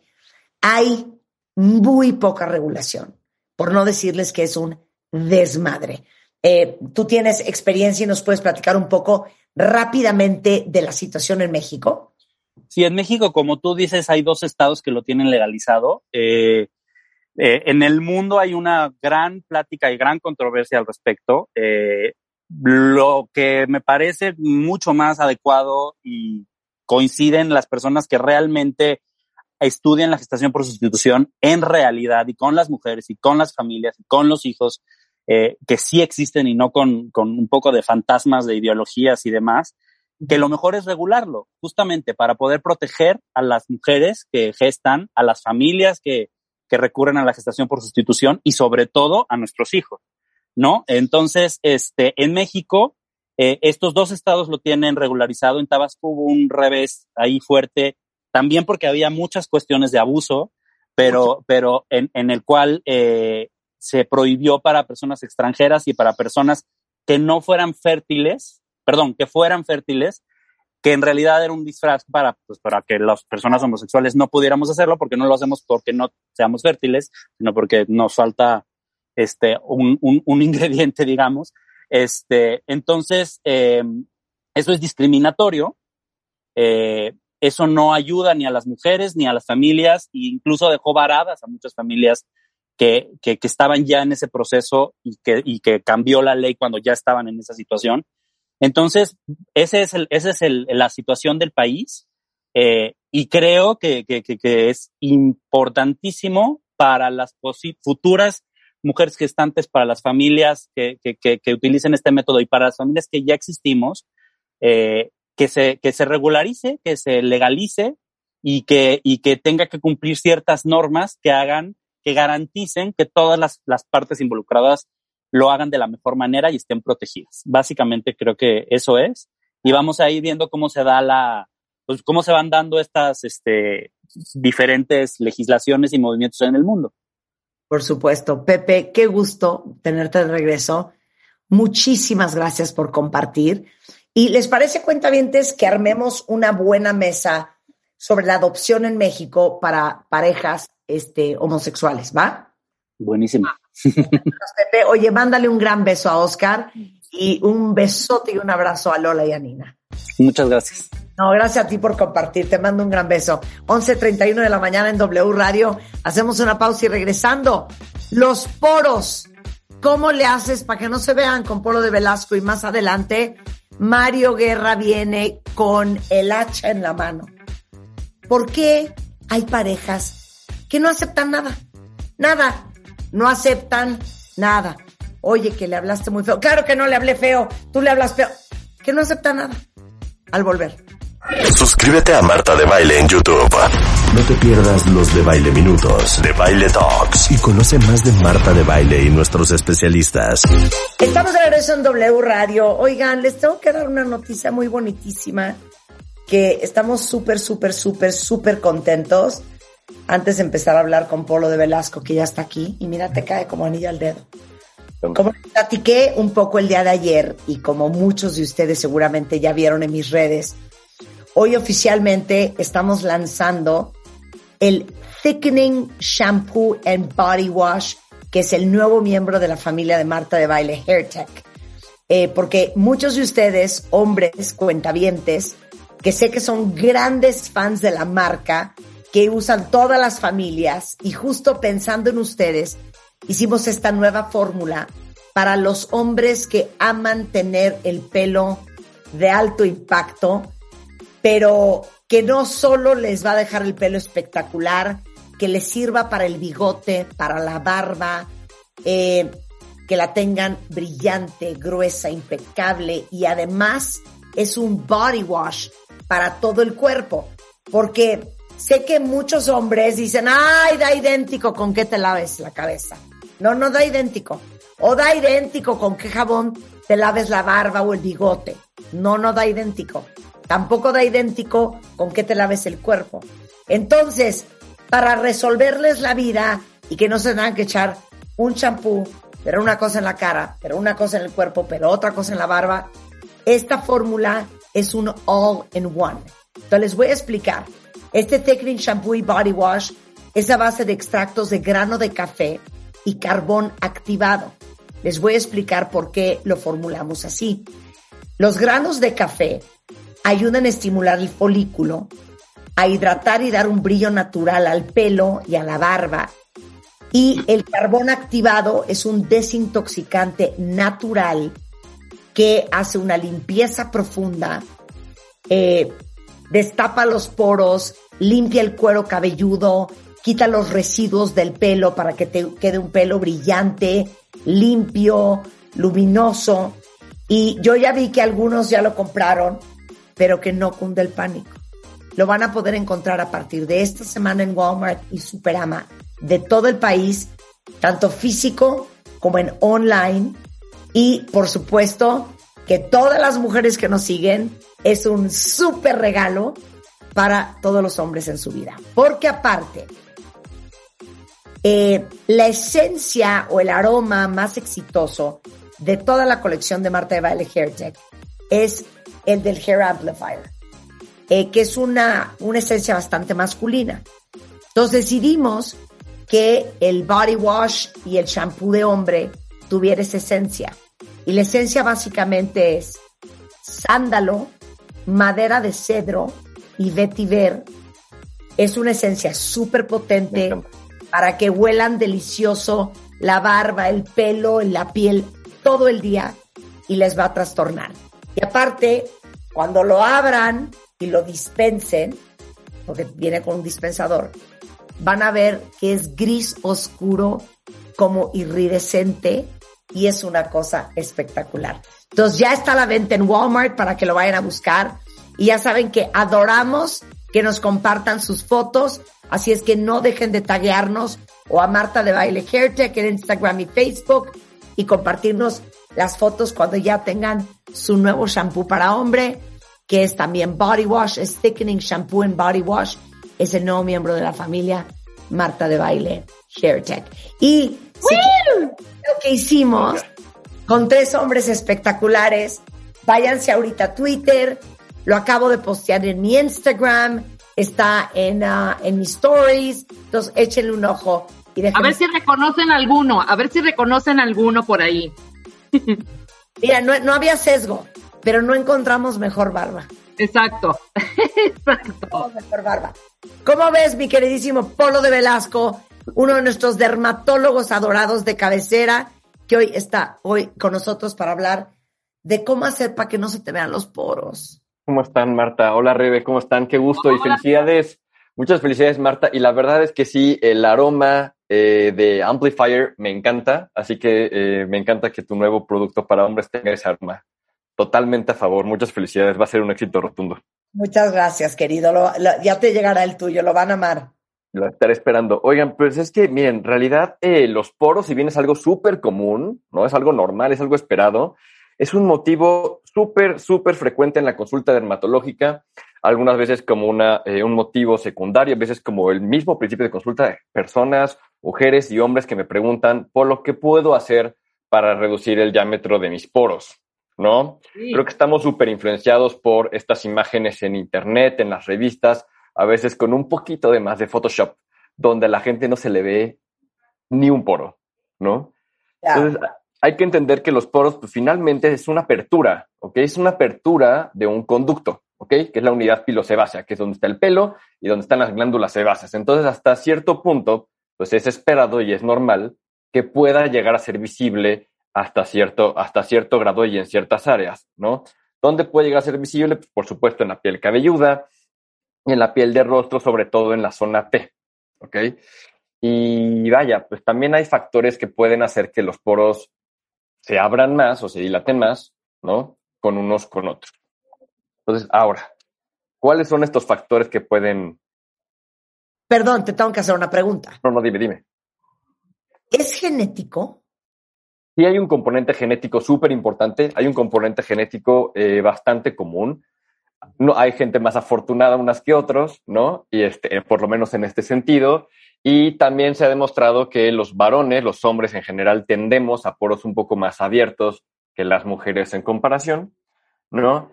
Y eh, uno de los factores, eh, digamos, ya en la vida más adquiridos, más importantes, es el exceso en la síntesis o producción de sebo o de grasa. ¿no? Entonces, por eso es un poquito más común eh, ver que los poros dilatados acompañen en, trastornos como en el acné, ¿no? Que tienen un, exceso en la producción de, de, sebo. Pero ya saben que soy súper insistente en cuanto a la fotoprotección. Pero el fotodaño, o sea, el envejecimiento cutáneo inducido por el daño por la radiación ultravioleta del sol, lamentablemente les digo, si no se convencen de usar el fotoprotector por cáncer de piel o por las manchas, también les va a abrir los poros. ¿ok? Porque el daño en la radiación ultravioleta lastima las fibras de colágeno y yo a los pacientes les explico como si fuera un calcetín que el resorte empieza a perder firmeza y entonces al perder este, e, esta elasticidad, pues se empieza a abrir, se empieza entonces a dilatar y a verse mucho más notorio, más pronunciado. Claro, ya entendí. Ok, luego. Si entendemos por qué, o sea, de dónde viene el origen del, de- del problema, pues entonces, ¿cómo vamos a lograr que se noten menos? ¿Ok? Uno, en aquellos pacientes que se acompaña o que predomina el exceso en la producción de sebo, pues controlar la producción de sebo va a ser uno de los puntos más importantes en el tratamiento. Eh, también en algunos pacientes, eh, Marta, Rebeca, es muy común que tengan exceso de vello, ¿ok? O sea, que tengan incluso vello hasta la nariz. Entonces, el tratar el vello con fotodepilación va a ayudar también a disminuir la apariencia del poro, ¿no? Si, si, si haces la unidad pilosebácea más pequeña, pues la apariencia del poro también va a ser más pequeño. Y en todos los pacientes, sobre todo en aquellos que el diámetro del poro depende del envejecimiento cutáneo, pues la inducción de, de- nuevas fibras de colágeno y de elastina para reforzar las paredes del poro y entonces se vea mucho menos, sea- sea menos perceptible, pues es la terapia, ¿no? Entonces prácticamente vamos en estas tres, en estas tres eh, líneas. Controlar la síntesis de sebo, reducir eh, la unidad pilosebácea o el pelo y la producción de nuevas fibras de colágeno y de elastina, ¿ok? Que parece muy sencillo de decir, pero es un- algo tremendamente complejo y, y que nos lleva varios meses de tratamiento para poder lograr este, este propósito. Claro. Ahora, híjole, ¿por dónde empiezas con esta pesadilla? Con esta pesadilla, primero em- vamos de lo menos invasivo, o sea, de lo más superficial, Perdón, perdón. Venga. ¿Dónde? Dime dónde, dime dónde. donde, donde tenemos los poros. Sí, o sea, ¿dónde? Normalmente, normalmente la zona T, o sea, la frente, Nariz. la nariz, sobre todo más hacia la punta y las alas nasales. Eh, la parte alta de las mejillas también es una zona que hasta cierto punto tiende a los poros dilatados.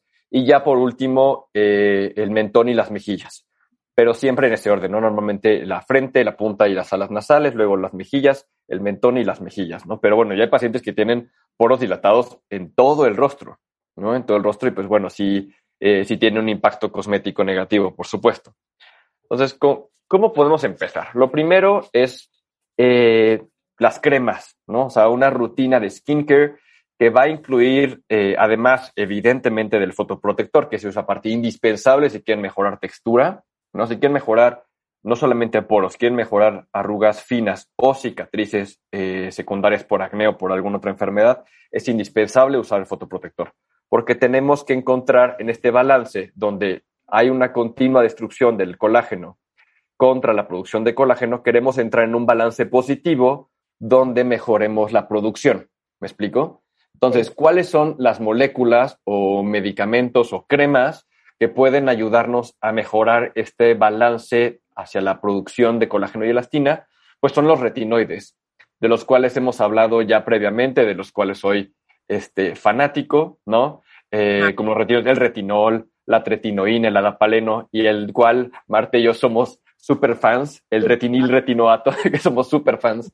Dame ¿ok? retinoid, por favor. el aretinoid, que del cual este, yo soy ferviente, ferviente devoto, este, no solamente como médico, sino como usuario, Sí. ya que estas sustancias, estas moléculas, eh, nos ayudan a inducir la producción de colágeno y elastina, ayudan a ordenar la dermis, y entonces esto eh, disminuye la apariencia de los poros, ¿no? Otras moléculas que también son súper comunes y que ya cada vez más eh, se difunde su uso a nivel dermatológico son los alfa hidroxiácidos, ¿no? Que seguramente han escuchado o han leído por ahí el nombre del ácido glicólico, ¿no? Que es un azúcar de- derivado de la caña, o el ácido mandélico que deriva de, la, de las almendras, ¿ok? Que también pueden ayudar a hacer una exfoliación más gentil en la capa más superficial de la piel, de tal manera que eh, descongestionan los poros y mejoran su apariencia, ¿no? Y por último, también los flavonoides. Los flavonoides son eh, moléculas parecidas a ciertas hormonas derivadas de extractos vegetales. Hay uno que es el trébol rojo, que yo cuando lo leía de verdad no, no daba crédito, pero el trébol rojo ha demostrado que disminuye la conversión de testosterona a dihidrotestosterona, de tal modo que disminuye la síntesis de sebo también. Entonces, eh, obviamente esto eh, entra en papel el dermatólogo de, de, de prescribirles cuál va a ser la rutina facial más conveniente de acuerdo a si predomina más fotoenvejecimiento, si predomina más exceso de producción de grasa o una combinación de ambos, que hay algunos pacientes que lo tienen. ¿Sale? Ok. Eso es lo menos invasivo, pero es sumamente efectivo. El siguiente nivel ya va a implicar pues una pastilla, ¿no? Ya no solamente te vas a embarrar una cremita y tu fotoprotector, sino que además te vamos a dar tratamiento tomado. Eh, obviamente esto eh, está restringido a las mujeres, que va a ser los medicamentos que son antiandrógenos, o sea, contra la testosterona. Entonces, evidentemente, por eso no lo podemos usar en los hombres, no lo vamos a usar únicamente en las mujeres. Y son, eh, por ejemplo, la ciproterona, que viene en algunos anticonceptivos orales, y la espironolactona, que es un diurético que usamos mucho los, eh, los dermatólogos, los ginecólogos y los endocrinólogos para reducir los impactos de la testosterona en algunas mujeres, sobre todo en aquellas que tienen algún un trastorno que se llama síndrome de ovarios poliquísticos, ¿no? que son pacientes que tienen exceso de vello, que tienen en exceso de grasa, que tienen acné de difícil control, que tienen irregularidades menstruales, etcétera. Entonces, estos dos medicamentos nos ayudan como a disminuir los efectos periféricos de la testosterona y eso impacta positivamente en la apariencia del poro. Y otro medicamento eh, que usamos muchísimo los dermatólogos para el tratamiento del acné, que es la isotretinoína, ¿no? que seguramente la conocen algunos eh, a lo mejor con más edad como Rakutan o este Trevisage, tre- eh, Bastionin, etcétera. La isotretinoína es un retinoide sistémico o tomado, ¿no? O es como el retinol que estamos platicando hace ratito, pero en cápsula. Este medicamento va a disminuir dramáticamente la producción de, de grasa, de sebo en la piel, y con esto, pues evidentemente la mejoría en la apariencia de los poros. Esto, eh, evidentemente, la dosis que vamos a emplear eh, para seborrea, o sea, como para grasa, va a ser muy, eh, muy diferente de la que vamos a usar para un acné inflamatorio severo, ¿no? Y recuerden que es un medicamento de uso súper controlado, estrictamente por un dermatólogo, ¿no? Pero bueno, es un gran medicamento para mejorar la apariencia de los poros, por supuesto que lo es, ¿no? Y ya lo que sigue, Marta Rebe, pues ya es un tratamiento en cabina, ¿no? O sea, esto ya, ya implica ir a, ir a una, a una cita, un procedimiento, que son los peelings, de los cuales, pues bueno, yo soy súper fan. Eres fan de los peelings, pero los Soy peelings fan de los peelings. o los peelings. De, de todos los peelings, en general de los peelings químicos y de los peelings eh, por radiofrecuencia. Esos son, esos son lo que más me gusta. Los peelings químicos tienen la ventaja no solamente de inducir esta exfoliación de las capas más superficiales de la piel y mejorando el aspecto del poro, sino que depende del ácido que se elija, pues hay algunos que son eh, más lipo, eh, lipolíticos, o sea, que actúan más en un medio más, más oleoso, con pacientes que tienen más seborrea, y algunos que incluso nos pueden ayudar a, a mejorar las manchas. Entonces, dependiendo del paciente, pues va a ser el protocolo, ¿no? El ácido acelaico es fantástico para pacientes que sufren rosácea, ¿no? El ácido salicílico es maravilloso para los pacientes que tienen acné, poros y exceso de producción de grasa, ¿no? Son tratamientos que deben ser siempre supervisados por su dermatólogo, pero eh, con, con varias sesiones, pues vamos a lograr no solamente la mejoría en cuanto a la apariencia de los poros, sino la apariencia de su piel en general. Y siempre es súper importante, si se van a realizar algún tipo de quimioexfoliación o de peeling, más allá de con quién se lo realicen, tienen que ser súper, eh, súper precavidos con la exposición solar desde 10 días antes y por lo menos 10 días después para evitar que esta piel sensible, ¿no? Tras este procedimiento, pues obviamente vayan a tener una mancha postinflamatoria. Si por algo se la van a realizar en algún lado y no les han dado esta indicación, por favor no lo, no lo olviden. Todo tipo de peeling implica eh, un grado muy alto de fotoprotección. Claro. Ok. Next. Next, y por último, pues ya son los dispositivos basados en energía. Esto involucra un poquito más digo, de violencia. Esto implica un tratamiento un poquito más, eh, más agresivo, un poquito más de tiempo de recuperación. Sin embargo, pues también el efecto es mucho más eh, dramático, más extremo, ¿no? Los lasers o los láseres, eh, particularmente el láser de CO2 y el láser Erbium, ¿no? Son los más usados para mejoría en textura en general, poros, eh, cicatrices, líneas finas. Sin embargo, el problema que, que tenemos en nuestra, ahora sí que en nuestra geografía, es por un lado que el fototipo promedio mexicano pues tiende a ser pieles morenas y por otro lado tenemos demasiadas horas de sol al año. Entonces no es que sean eh, láseres que no se puedan usar, simplemente hay que tener muchísima precaución porque sí existe un riesgo un poquito más elevado de una mancha postinflamatoria si no se tienen todos los cuidados y sobre todo en tratamientos muy agresivos. Por lo cual, yo soy particularmente fanático de la radiofrecuencia fraccionada por microagujas, ¿no? La ventaja que tiene la radiofrecuencia fraccionada por microagujas contra el láser es que la cantidad de energía que van a liberar es un poco menor, es más controlada, digamos, ¿ok? Daña menos la epidermis y con eso tenemos dos temas. Uno, una recuperación mucho más rápida. a lo mejor una recuperación de un láser de CO2, el paciente puede estar 7 a 10 días con la cara muy enrojecida y con mucho ardor. Con radiofrecuencia fraccionada por microagujas eh, se reduce a 3, máximo 5 días de recuperación, prácticamente con mínimo de molestias, ¿ok? Y con mucho mejor perfil de seguridad en cuanto a las manchas y con cambios súper bonitos y súper seguros. Oye, a ver, aquí preguntan, ¿has visto que se ha puesto peor esto de los poros con el tapabocas? Fíjate que no necesariamente el tema de los poros, Marta, pero sí el acné. O sea, sí lesiones inflamatorias, o sea, barritos o granitos, como le quieran decir, en el mentón, en las mejillas, eh, en, la, en la nariz. Sí he visto con mucho más frecuencia el mask acné, ¿no? Este, por uso de cubrebocas. Sobre todo les recomiendo, si van a usar cubrebocas, por favor no se maquillen tanto, ¿no? Y recuerden que si van a usar cubrebocas reutilizables o de tela, se tienen que lavar siempre después de cada uso, porque evidentemente la oclusión de la tela, más maquillaje, más todo esto, pues sí puede favorecer que tengan más este tipo de lesiones. Claro. Ahora, siguiente pregunta. ¿A partir de qué edad podemos hacer algo por los poros. Estoy viendo aquí varias mamás viéndole la piel a sus hijos adolescentes y pubertos y preocupados. Porque mira, Marta, es eh, los poros dilatados es, es muy común en el acné. Entonces, en realidad lo que hay que tratar es el acné y de manera secundaria, pues nos va a beneficiar el efecto del tratamiento sobre la apariencia de los poros. Entonces, ¿en qué momento se debe tratar? Pues en el momento en que tenga un impacto cosmético eh, relevante. O sea, puede ser desde un paciente de 12, 13 años entrando en la pubertad y, este, y, y si es conveniente tratarlo, sobre todo si existe un antecedente familiar, llámese papá o mamá, de acné severo o de difícil control, sobre todo en aquellos que haya dejado cicatrices. Sí recomiendo pues no postergar la visita al dermatólogo para tener un mejor control de la enfermedad y entonces disminuir la probabilidad de que tengan secuelas en su vida adulta. 100%, 100%. Totalmente. de acuerdo contigo. una cosa es que la acné sea común, pero no hay que verlo como algo normal.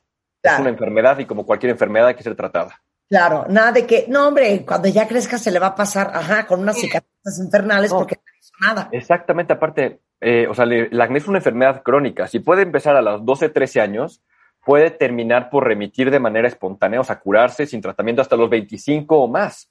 Es una enfermedad que dura por lo menos 10 años, es una enfermedad crónica que tiene potenciales secuelas a la vida adulta, que puede tener una, una eh, disminución en la calidad de vida por el impacto en la imagen del paciente. Por lo tanto, de verdad, eh, yo creo que a pesar de ser algo muy común, no debe de verse con normalidad, debe ser algo que debe ser atendido definitivamente a tiempo. Claro, yo a mis hijastros cuando los empecé a ver con un granito acá, un granito allá, a los 13, 14, Apolo de Velasco todos, vámonos. Ya, ya, iban muy bien, muy bien portados y muy aplicados, la verdad es que son tipazos los tres. Oigan, este, bueno, si necesitan conectar con el doctor Polo de Velasco, es dermatólogo, médico cirujano por la UNAM, médico interno del Centro Médico Nacional de la Raza y dermatólogo del Hospital Gea González, actualmente asesor dermatológico en el Hospital de la Luz y dedicado a la práctica privada en el sur de la Ciudad de México en dermatología de Velasco. Es 56 61 16 45. El WhatsApp, manden ahorita para hacer su cita, 55 26 87 7163. Es DR Polo de Don Velasco en Twitter. Este, y ahí pueden conectar. Derma de, y Derma de Velasco en Instagram. Muchas gracias, Marta. Muchas gracias, Rebe. Les mando un beso, un fuerte abrazo y que tengan un excelente día. Gracias. Gracias. a ustedes, bye. Bye. Regresando del corte, o sea, vamos a carcajear a mares. O no sé si vamos a llorar, pero vamos a hablar con Mario Guerra. De esas parejas que nunca aceptan nada. Sí. Ni lo más obvio. Los clásicos de, oye, te gritaste horrible. Claro, yo no le grité. O sea, que no hay manera de que acepten. Pero, y las cosas más estúpidas, o sea, desde dejaste otra vez la ventana abierta y se llenó el cuarto de agua. Claro que no. Y si a esas nos vamos, tú dejaste abierto el otro. O sea, no, güey, no. Tampoco copien las, los, las cosas que hacen mal. Acepten, digan, chin, sí, creo que sí. Y ya con eso, aunque digan creo, ya, aunque digan creo. Exacto, exacto, 100%. De eso vamos a hablar regresando con Mario Guerra. Una pausa y regresamos, no se vayan. Desde México hasta Argentina, desde España hasta Colombia, desde Los Ángeles hasta Nueva York, los mejores especialistas de todo el mundo para hacerte la vida más fácil. No te pierdas los mejores contenidos en nuestro podcast en martadebaile.com. Bueno, cuentavientes, ahorita agárrense porque voy contra todos ustedes con Mario. Todos los que se rehusan a aceptar cualquier cosa a su pareja.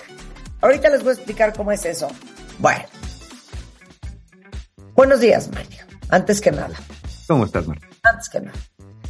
Rebeca y yo queremos dar una serie de simulacros A a manera educativa para que los cuentavientes vayan viendo por dónde va el tema.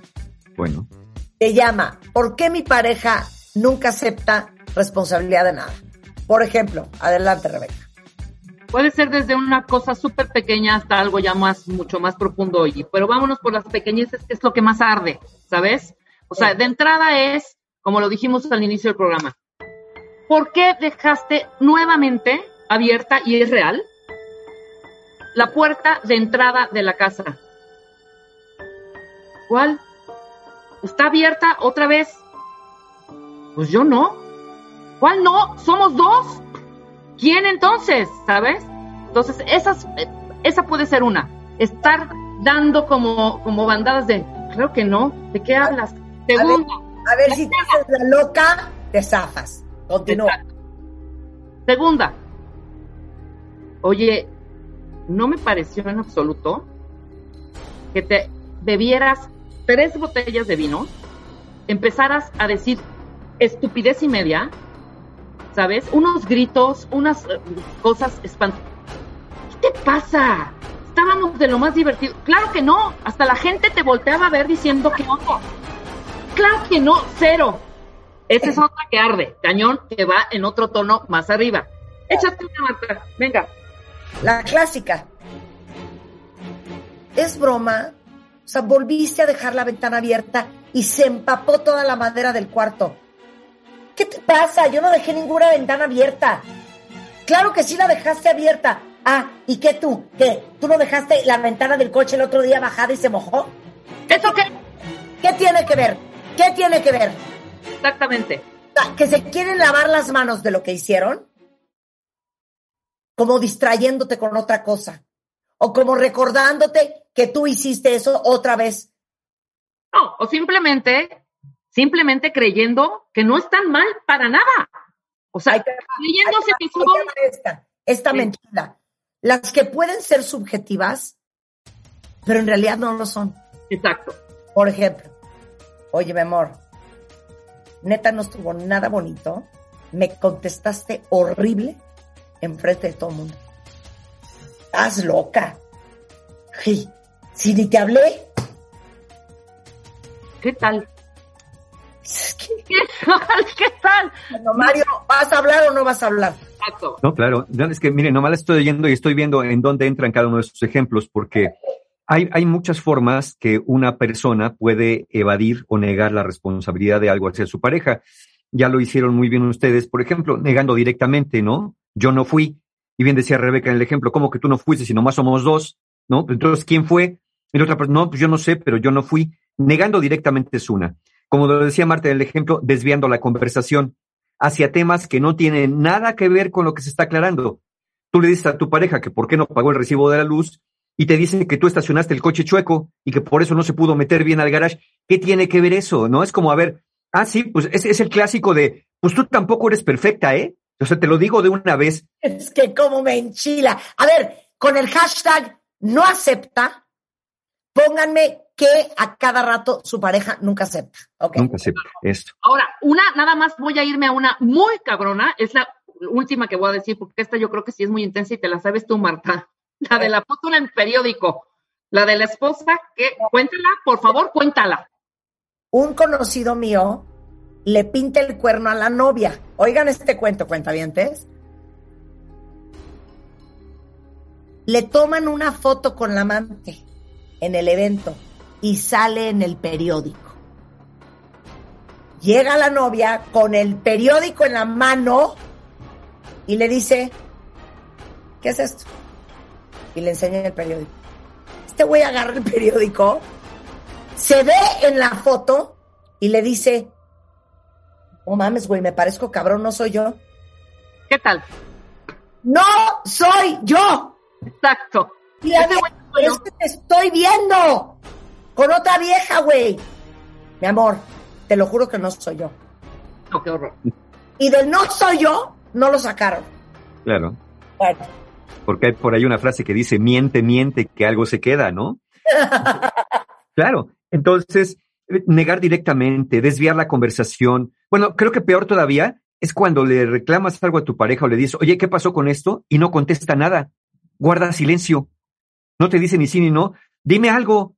¿Qué quieres que te diga? Pues dime algo, te estoy acusando de esto, dime algo. No, pues no tengo nada que decirte. O sea, pero no te están admitiendo nada. Nada más te dicen que no tienen. Ahora sí que todo lo que diga o haga puede ser usado en mi contra. Mejor mira, no digo absolutamente nada. Hay otra manera también de evadir o de negar o de evitar la responsabilidad, que es volteando la tortilla. Cuando tú haces un reclamo o, dices como esto de la foto del periódico, ¿no? En un momento dado, oye, te estoy viendo con una mujer ahí en el periódico, eres tú, te lo pueden negar como este de no soy yo, o te pueden decir, bueno, pero pues qué, oye, pues, ¿por qué nunca me avisas que no hay café? ¿No? Se está acabando el café, yo me quiero hacer un cafecito ahorita y tú nunca me avisas, ¿ves? Por eso no podemos estar bien, porque tú no pones cuidado con las cosas de la... A ver, ¿qué tiene que ver? Es más, ahora, no solamente qué tiene que ver, ahora tú eres la mala persona porque no le avisas que el café se está acabando, te voltean la tortilla, te sacan algo, fallas tuyas, errores del pasado, o hacen grandes algunas cosas que no son tan importantes comparado con lo que se está empezando a discutir, ¿no? Entonces, esa es otra. La otra manera de evadir y de evitar responsabilidad es aquella persona que inunda con halagos y falsas promesas, ¿no? De, Oye, ¿por qué no llegaste a dormir ayer? Ay, no seas así, hombre, pues es que estuve jugando ahí dominó con los cuates, pero no te pongas así. ¿Quién está bonita? A ver, ¿quién la quiere? No sea tontita, no haga corajes inútiles. Si ya llegué, malo que no hubiera llegado. Es más, llegué antes del desayuno. ¿Qué vamos a desayunar? Y en ese momento dices, no, espérame tantito, ¿cómo que, que, que con los cuates el dominó? ¿Por qué no me avisaste? No, no pasa nada, ay, ay, ¿cómo te pones loquita? Tómate tu pastillita, ándale, porque ve cómo te estás poniendo. Y bueno, eso obviamente enchila más, porque, y, y la persona no está reconociendo nada. Y te puede jurar. Bueno, oye este horror. A Dice ver. Armando. Acuérdense que el hashtag es gatito no acepta y me mandan lo que su pareja no ha aceptado. Venga. Cuando descubrí que mi pareja me había engañado, le dije, ¿por? Y me contesta, pues a ver qué tan fiel has sido tú. No, Claro. No, no, no, no, no. Claro, el león cree que todos son de su condición. Entonces, ahí, ahí es cuando se sueltan este tipo de defensividades. Y luego viene lo peor quizá, o de- es que todos son muy malos, pero, pero este es de los más terribles, que la forma de evadir la responsabilidad es con chantajes y amenazas. Esto ya es muy propio de narcisistas, de personas abusivas, donde te dicen, a ver, a ver, a ver, oye, que dice, oye, ¿dónde estabas? ¿Por qué no llegaste? A ver, a ver, a ver. A mí tú no me vas a cuestionar. Tú no me vas a cuestionar nada porque aquí el que mantiene la casa soy yo.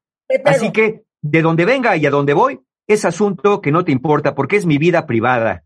Le pego, le pego. Sí, Le Eh, pego. bueno, sí, claro. Hay personas así. Cárcel, pero le pego. Entonces, ese, ese, ese plan donde te dice, si me vuelves a preguntar, vas a pagar las consecuencias, pues obviamente se vuelve también una manera, porque la persona, una vez más, no está asumiendo nada, no está diciendo, sí, yo fui, sino está diciendo, a mí nadie me cuestiona, a mí nadie me pregunta, y menos que nadie tú. ¿Por qué? Porque tú eres nadie. Y ahí es donde uno dice, ¿y qué demonios hago en esta relación, no? Si no, Claro. si yo soy nadie, ¿qué Claro. estoy haciendo acá? Claro, Oye, ¿puedo hacer un paréntesis? antes de Claro, claro. Al manda. le dice a su marido, ¿por qué dejaste el bote de helado afuera del refri?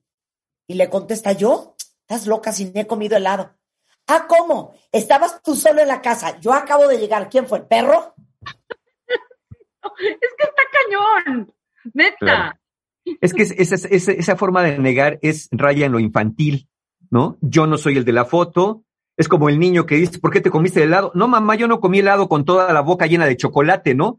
O sea, como eh, eh, así se cree que solamente en la mente del que niega piensa que el otro no se va a dar cuenta de las cosas. Pero aquí hay algo, cuentavientes. Muchas veces se enojan ustedes porque dice, no, o sea, ¿qué crees que soy imbécil? No, no tiene que ver con ustedes. El otro, como niño de cuatro o cinco años, cree que es muy listo y que puede engañar nada más negando la realidad. Pero no, no, no es que esté pensando que ustedes son imbéciles. La persona está pensando que es muy lista y que esa explicación va a venir como anillo al dedo. En su desesperación a veces o en su narcisismo en otras ocasiones, piensa que, que la realidad es como él o ella la ve. Claro. ¿Puedo dar otro de Doris? Venga, venga. Mi ex le dio su teléfono a una chava, o sea, su número de teléfono. Ella le manda un mensaje y le pone, ay Alvin, me caíste súper bien, salgamos. La novia, o sea, Doris, ve el mensaje y le dice, ¿por qué le diste el teléfono a esta fulana? ¿Por qué quiere salir contigo? Y el ex le contesta, estás loca, yo no se lo di, ni sé quién es. Nombre, apellido, todo, y no aceptó. No, güey, es que está cabrón. Bueno, ahí está. Ahora, ¿por qué demonios alguien adulto, maduro, en su aparente sano juicio, te negaría toda responsabilidad, especialmente de cosas que son tan obvias y otras que pueden ser muy importantes? Bueno, tenemos que hablar de todas las posibilidades o las más comunes. La primera razón por la que alguien nega la responsabilidad es porque no la tiene. Pero, pero, te vas a dar cuenta, es verdad que el otro mienta, es verdad que el otro pueda negar, es cierto, pero no es tan complicado de evaluar. Es decir, si tu pareja realmente no es una persona que niegue, evada, evite ninguna responsabilidad y en un momento dado dices, oye, ¿quién se comió el helado? Y te dice, no, de verdad que no fui yo, pero como si nomás estamos tú y yo. Y luego pasa esto, ay, creo que fui yo que sacó el helado y ni me acordaba. Puede ser, pero te das cuenta porque tu pareja no toma esta conducta como un hábito, sino que pocas veces te dice no fui porque verdaderamente no fui. Pero si ya es de tiro por viaje, entonces, la primera razón es que una persona normalmente tiene que preguntarse si verdaderamente de lo que estoy a punto de acusar a alguien puede ser la única posibilidad de explicación. Entonces, pero, no- pero, pero aún así es importante. Aunque tu pareja no tuviera la responsabilidad real, tu pareja debería estar dispuesta a clarificar lo necesario y no nomás a decirte que estás loca. Claro, que no- exacto, espérame, pausa, pausa. Y punto. ¿Por qué no clarificar? ¿Por qué luego, luego el contraataque, la defensa, la hiperreacción? Reclama, Claro. Rebeca. Voy a hacer un ejemplo. No es más Mario, porque me gusta pelearme con Mario. Vas A ver. ¿Conmigo? Voy. No, Rebeca me va a reclamar. Digo, Mario me va a reclamar. Mario, vas, Mario. Reclámame. Oye, Marta, ya estuvo bueno con esto, ¿no? Todas las veces te he dicho que tienes que sacar la verificación a tiempo de la camioneta y otra vez se te volvió a pasar y hay que pagar multa, pero claro, como tú no la pagas, Ya sé, tienes toda la razón. O sea, tienes toda la razón. No sé por qué se me va. Te lo juro que es hasta inconsciente. Este, ahorita la pago y cero te agobies, yo pago la multa. Eso hace una persona madura. Ahora, me- me- de verdad, me desactivaste con esa. Con eso, no hay me discusión. ya Sí. no hay discusión, ya no hay pleito. Exacto. Entonces, ¿por qué luego luego el contraataque? Vuelven a reclamar. Oye, Marta, a ver si ya llevas a verificar la camioneta a tiempo, otra vez tenemos una multa por eso. Pues perdón, pero si vinieras a cuidar a tus hijos, a lo mejor tendría tiempo de llevar la camioneta a verificar. Pero Oye. como no estás en esta casa, ¿a qué hora quieres que vaya? No, pues a la hora que tienes que ir porque es tu camioneta y es tu obligación. Ay, perdón, tú tienes muchas obligaciones en esta casa y no las haces. Ah, bueno, pero bien que viene chillando después, ¿no? Que quieres que te pague No. la multa. Tiempo, tiempo. Aquí no, no. Aquí justificaste, Marta. Pregúntame a mí, Mario. Vas a ver cómo es no aceptar. Pregúntamela. A ver, Rebeca, ya estuvo bueno. Otra vez se pató la verificación, otra vez hay que pagar multa. ¿Ahora qué? ¿A mí? Nunca me dijiste que yo fuera a verificar. Eso es no aceptar, güey. Eso es. Bueno, ahí, ahí está. ¿no? Entonces, bueno, a veces pasa que la persona no tiene, pero aunque no tenga la responsabilidad, vamos a pensar que hay un malentendido. Es estar dispuesto a aclarar, a clarificar, no andarse defendiendo, como esto que hizo Marta, ¿no? Y, si, y, Marta podía haber dicho, oye, mira, ¿sabes qué? No recuerdo que hayamos quedado que yo la llevaba, pero no te preocupes, es mi camioneta, evidentemente es mi responsabilidad y de ahí partimos. Obviamente eso desactiva la agresión. Pero bueno, esa es la, esa es la, la razón menos frecuente. Las verdaderas razones que de verdad prenden a cualquiera por la, que la persona niegue, la primera es por inmadurez. Miren, no sería poco probable que tu pareja estuviera proyectando en ti a la figura de un padre o una madre que en su momento fueron muy castigadores, muy duros, muy críticos. ¿Qué pasa? Que cuando uno viene de estas crianzas, con papás que te acusaban de todo, claro que tú fuiste, sino quién más, no, mamá, yo no fui, pero por supuesto que fuiste porque tú eres el peor de esta casa. En ese caso, eh, esto produce que la persona crezca con un miedo al conflicto, porque pues en el pasado, ¿cómo le vas a ganar a tu mamá o a tu papá que no paran de hablar? Entonces, el miedo al conflicto, como no puedo ganar las discusiones, pues ¿para qué voy a dar explicaciones? Lo que deriva el miedo al conflicto en temor a las consecuencias, en donde la persona evalúa, a ver, si digo la verdad, se va a enojar 100. Si le niego la realidad, se va a enojar 95. Pues para ahorrarme esos 5, mejor se lo niego. Porque si ya me vio en la foto con la persona esta que está acá, si le digo que la conocí y que por eso le di el mensaje, el, el, teléfono y me mandó el mensaje, se va a poner bien intensa. Mejor le niego todo. De todos modos se va a enojar, pero cuando menos no voy a tener la culpa yo. El enojo va a ser igual el mismo, pero yo no tengo la culpa y se quedará con la idea de que pues, está loca. Esa, esa es la inmadurez, ¿no? Es la, la, necesidad de querer ganar, de tener la razón, de demostrar al otro que está equivocado. Pero qué fuerte lo que acaba de decir Mario. Es inmadurez. Aquí una cuenta bien te dice, me acabo de dar cuenta que yo tengo esa actitud, qué miedo, pues entonces corrígete a mí. Pero te voy a decir algo. Tienes toda la razón. Prefieren ahorrarse ese 5% y negártelo y que te enchiles. Pero me gustaría que antes de seguir al siguiente punto explicaras por qué enchila tanto que te mientan en tu cara.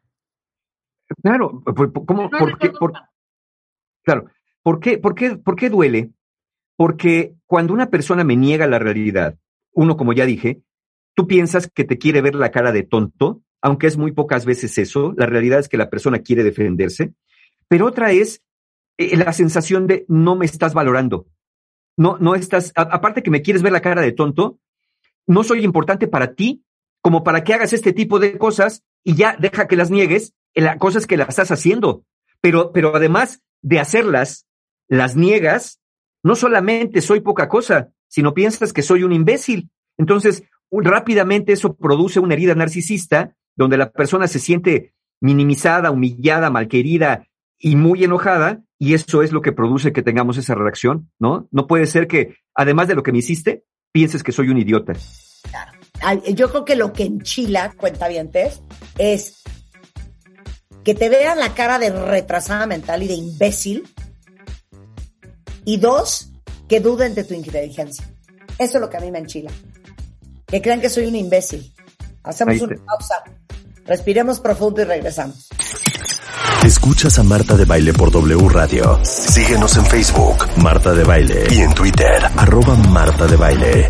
Ay, Dios mío, estamos de regreso en W Radio en unas carcajadas, porque estamos hablando con Mario Guerra, nuestro rockstar de amor, nuestro super terapeuta, de un temita que le dejamos encargado por mí, por Rebeca y por todas nuestras compañeras y compañeros. Cuando tienes una pareja que nunca acepta responsabilidad de nada, él no dejó el helado fuera del refri, él no le dio el teléfono al amante, él no conocía a la fulana, él no dejó la puerta abierta, ella no sabía que tenía que verificar porque nunca le dio. No aceptan nada. Entonces, ¿en qué vamos, Mario? Ya habíamos dicho que una de las razones es por inmadurez, otra razón por las que una persona puede no aceptar nada, parece mentira, pero es baja autoestima. Cuando una persona no tiene buena autoestima, considera que reconocer un error es reconocer un defecto que lo hace valer menos. Entonces, no puede reconocer un error, no puede reconocer una falla, porque en eso hay una herida muy grande en la propia persona. Entonces, pues como tiene, si, si una persona siente que vale menos, siente que está en riesgo que la dejen de querer.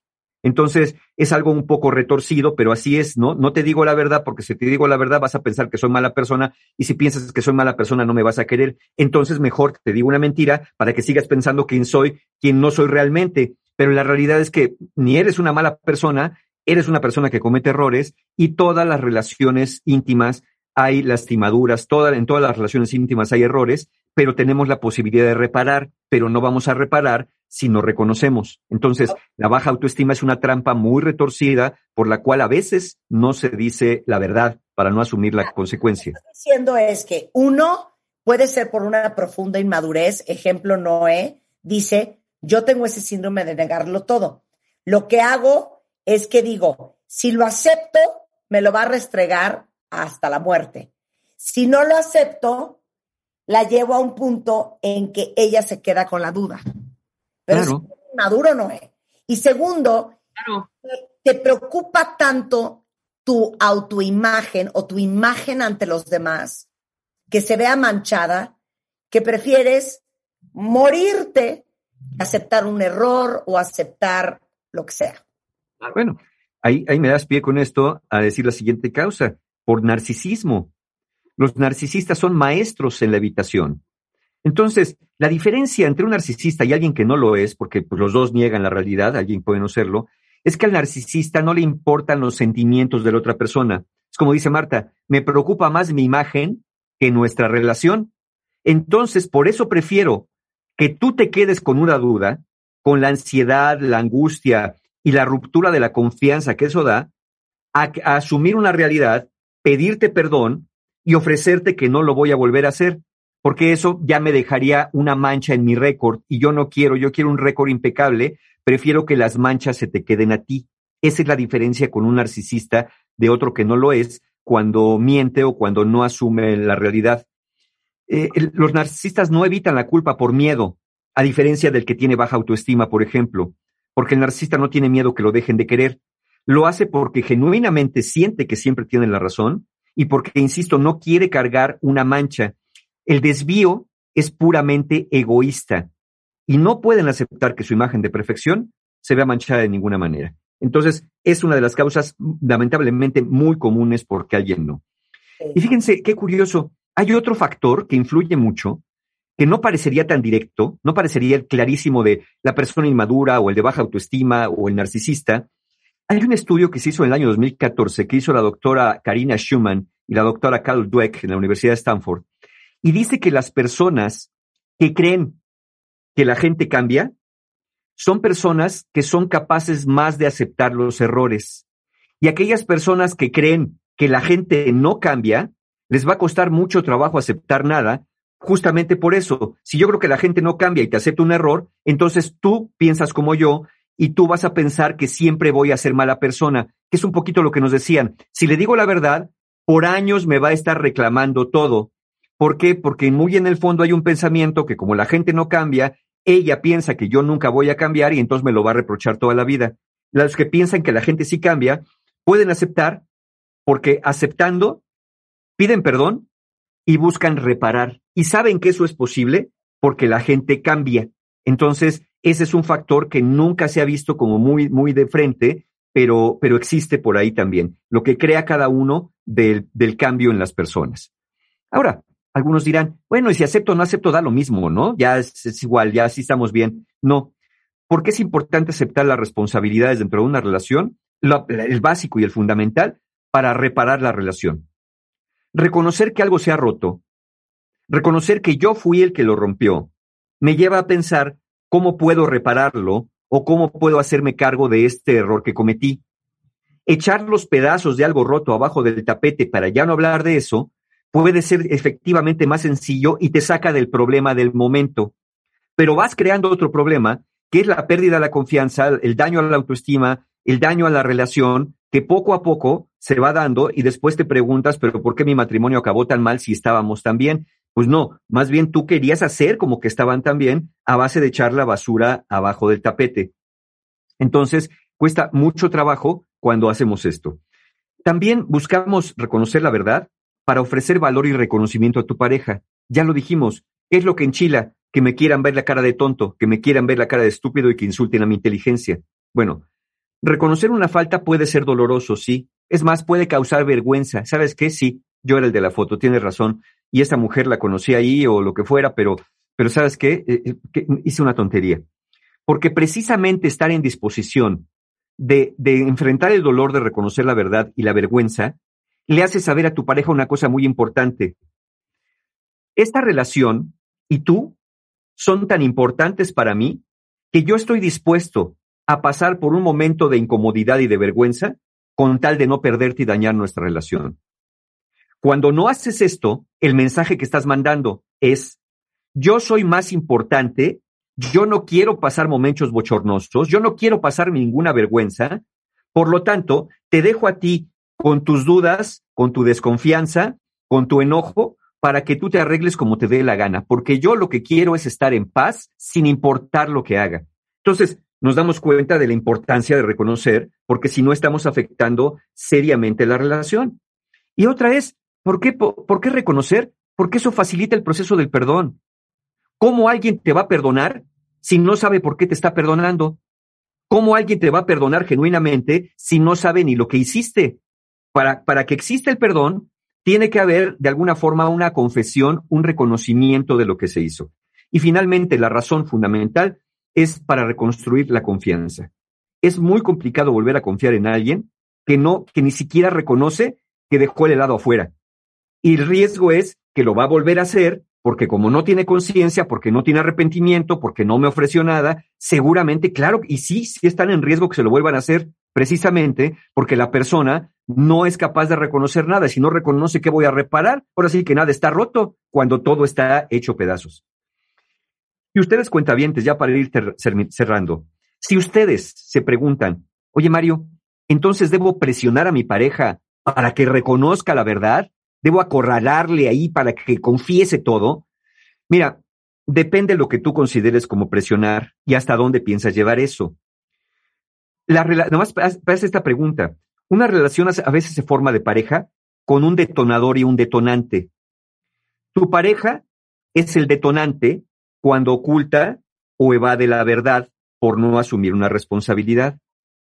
Pero capaz que tú eres el detonador cuando te pones en un papel autoritario, moralista, en donde a través de regaños, como si fuera tu hijo o tu pareja y tú fueras su mamá o su papá, quieres que el otro asuma la falta, el error, su debilidad de carácter, su deficiencia moral y después haga penitencia, ¿no?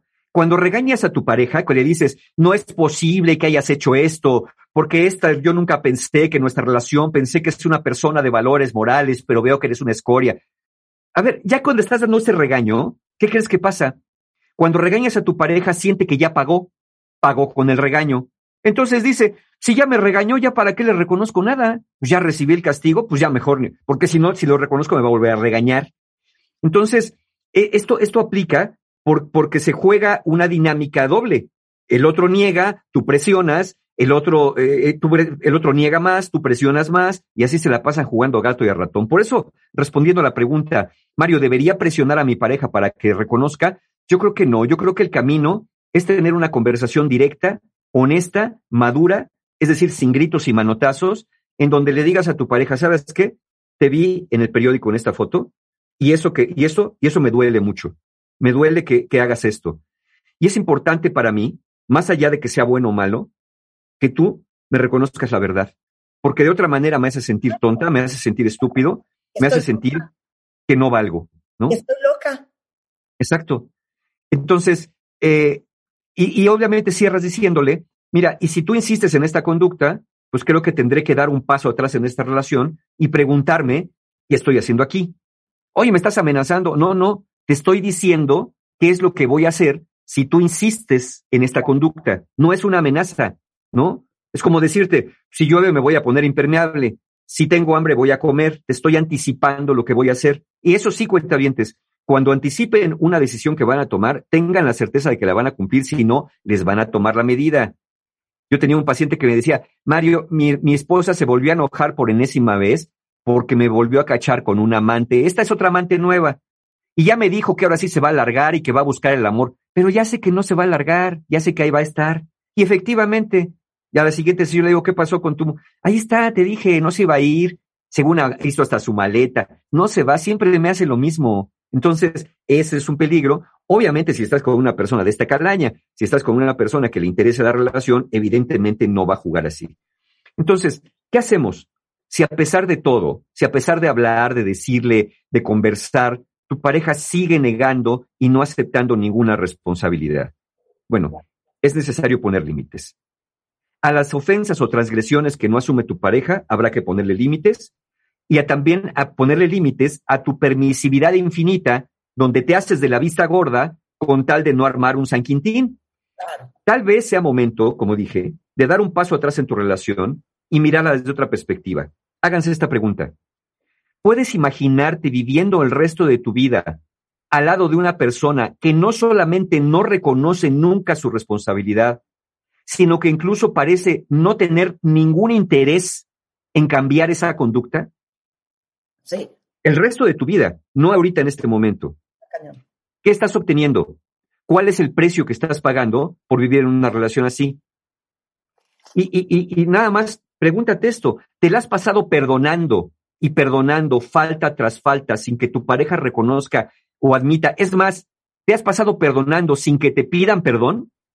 Si es así, ¿por qué? ¿Qué esperas que suceda? ¿Que el otro te quiera más? ¿Que nunca te deje? Eh, eh, Esa puede ser una bendición o la peor maldición. Cuando dices, ay, lo que quiero es que nunca me deje, porque a lo mejor se cumple lo que estás deseando. Entonces, habrá que observar nuestros patrones de conducta y a lo mejor los que tenemos que perdonarnos es a nosotros mismos por haber aguantado tanto. Sí. ¿Puedo hacer una, un corchete? Pero por favor. Yo pienso que uno de nuestros grandes maestros en la vida es nuestra pareja. Porque nuestra pareja, quien en teoría nos conoce muy bien, quien está con nosotros gran parte de la vida y del día, puede ser un gran, un, digamos que un gran espejo o una gran fuente de retroalimentación. Que si tienes una buena pareja, una pareja inteligente, inmadura y sensata, ¿quién mejor para decirte o para corregirte que ella? A mí muchas veces mi marido me dice, oye, mi amor, esto no estuvo padre, te pasaste cañón, o, híjole, yo creo que te pudiste haber evitado tal cosa. Y mi reacción inmediata es, porque lo tomo como una buena intención de él por darme retroalimentación externa a lo que yo veo, pienso y siento. Y entonces le contesto, neta, estuvo fuertísimo, pero dime cómo, ¿qué dije? ¿Y cómo se entendió? ¿Y tú crees que se ofendió? Algo así. Mucha gente pierde esa oportunidad de escuchar una voz externa contestando, ¿qué? Ay, para nada, estás loco. Ni le importó. Y cero se me hace que le hablé así. Ay, aparte a ti, ¿qué más te da? Estás loco. Pierdes la oportunidad de escuchar la visión de ti desde alguien más. Y sobre todo alguien muy cercano que te conoce porque convive contigo de muchas maneras. Que te quiere. Claro, además. Quiere ver triunfar. Además, además. ¿No? Sí, Bueno, exacto. Entonces, Mario, Entonces, bueno, pues entonces ya saben el camino. El camino sería conversar, hablar, pero dejar de acorralar para que si el otro tiene cualquiera de estas cosas que lo lleve a negar porque en su infancia pasaron cosas, cuando menos abra la oportunidad. No entren con el castigo en la mano, con la sentencia en la mano. Entren con curiosidad. Pregúntele verdaderamente con curiosidad. Oye, mi amor, acabo de ver una foto en el periódico. Necesito que me ayudes a entender en qué momento la tomaron, quién es esta persona. No es, mira esta foto, mírala. Pues ya la vi. No, dime qué piensas. Me siento muy mal de verte así. Quiero, pero quiero que me expliques quién es esta persona y qué hacías tú en ese lugar. Eso sería la manera. pero ahora quiero que me expliques una cosa. A ver. Rapidísimo, que ya se nos va el tiempo. ¿Por qué hay gente que a la primera de cambios no uno puede decir, ah, cuando ya se sienten atacados?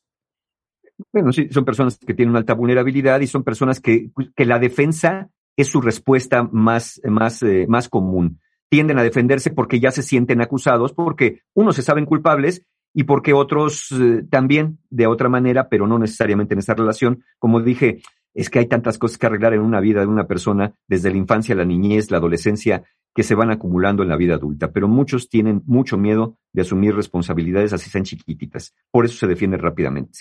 Totalmente.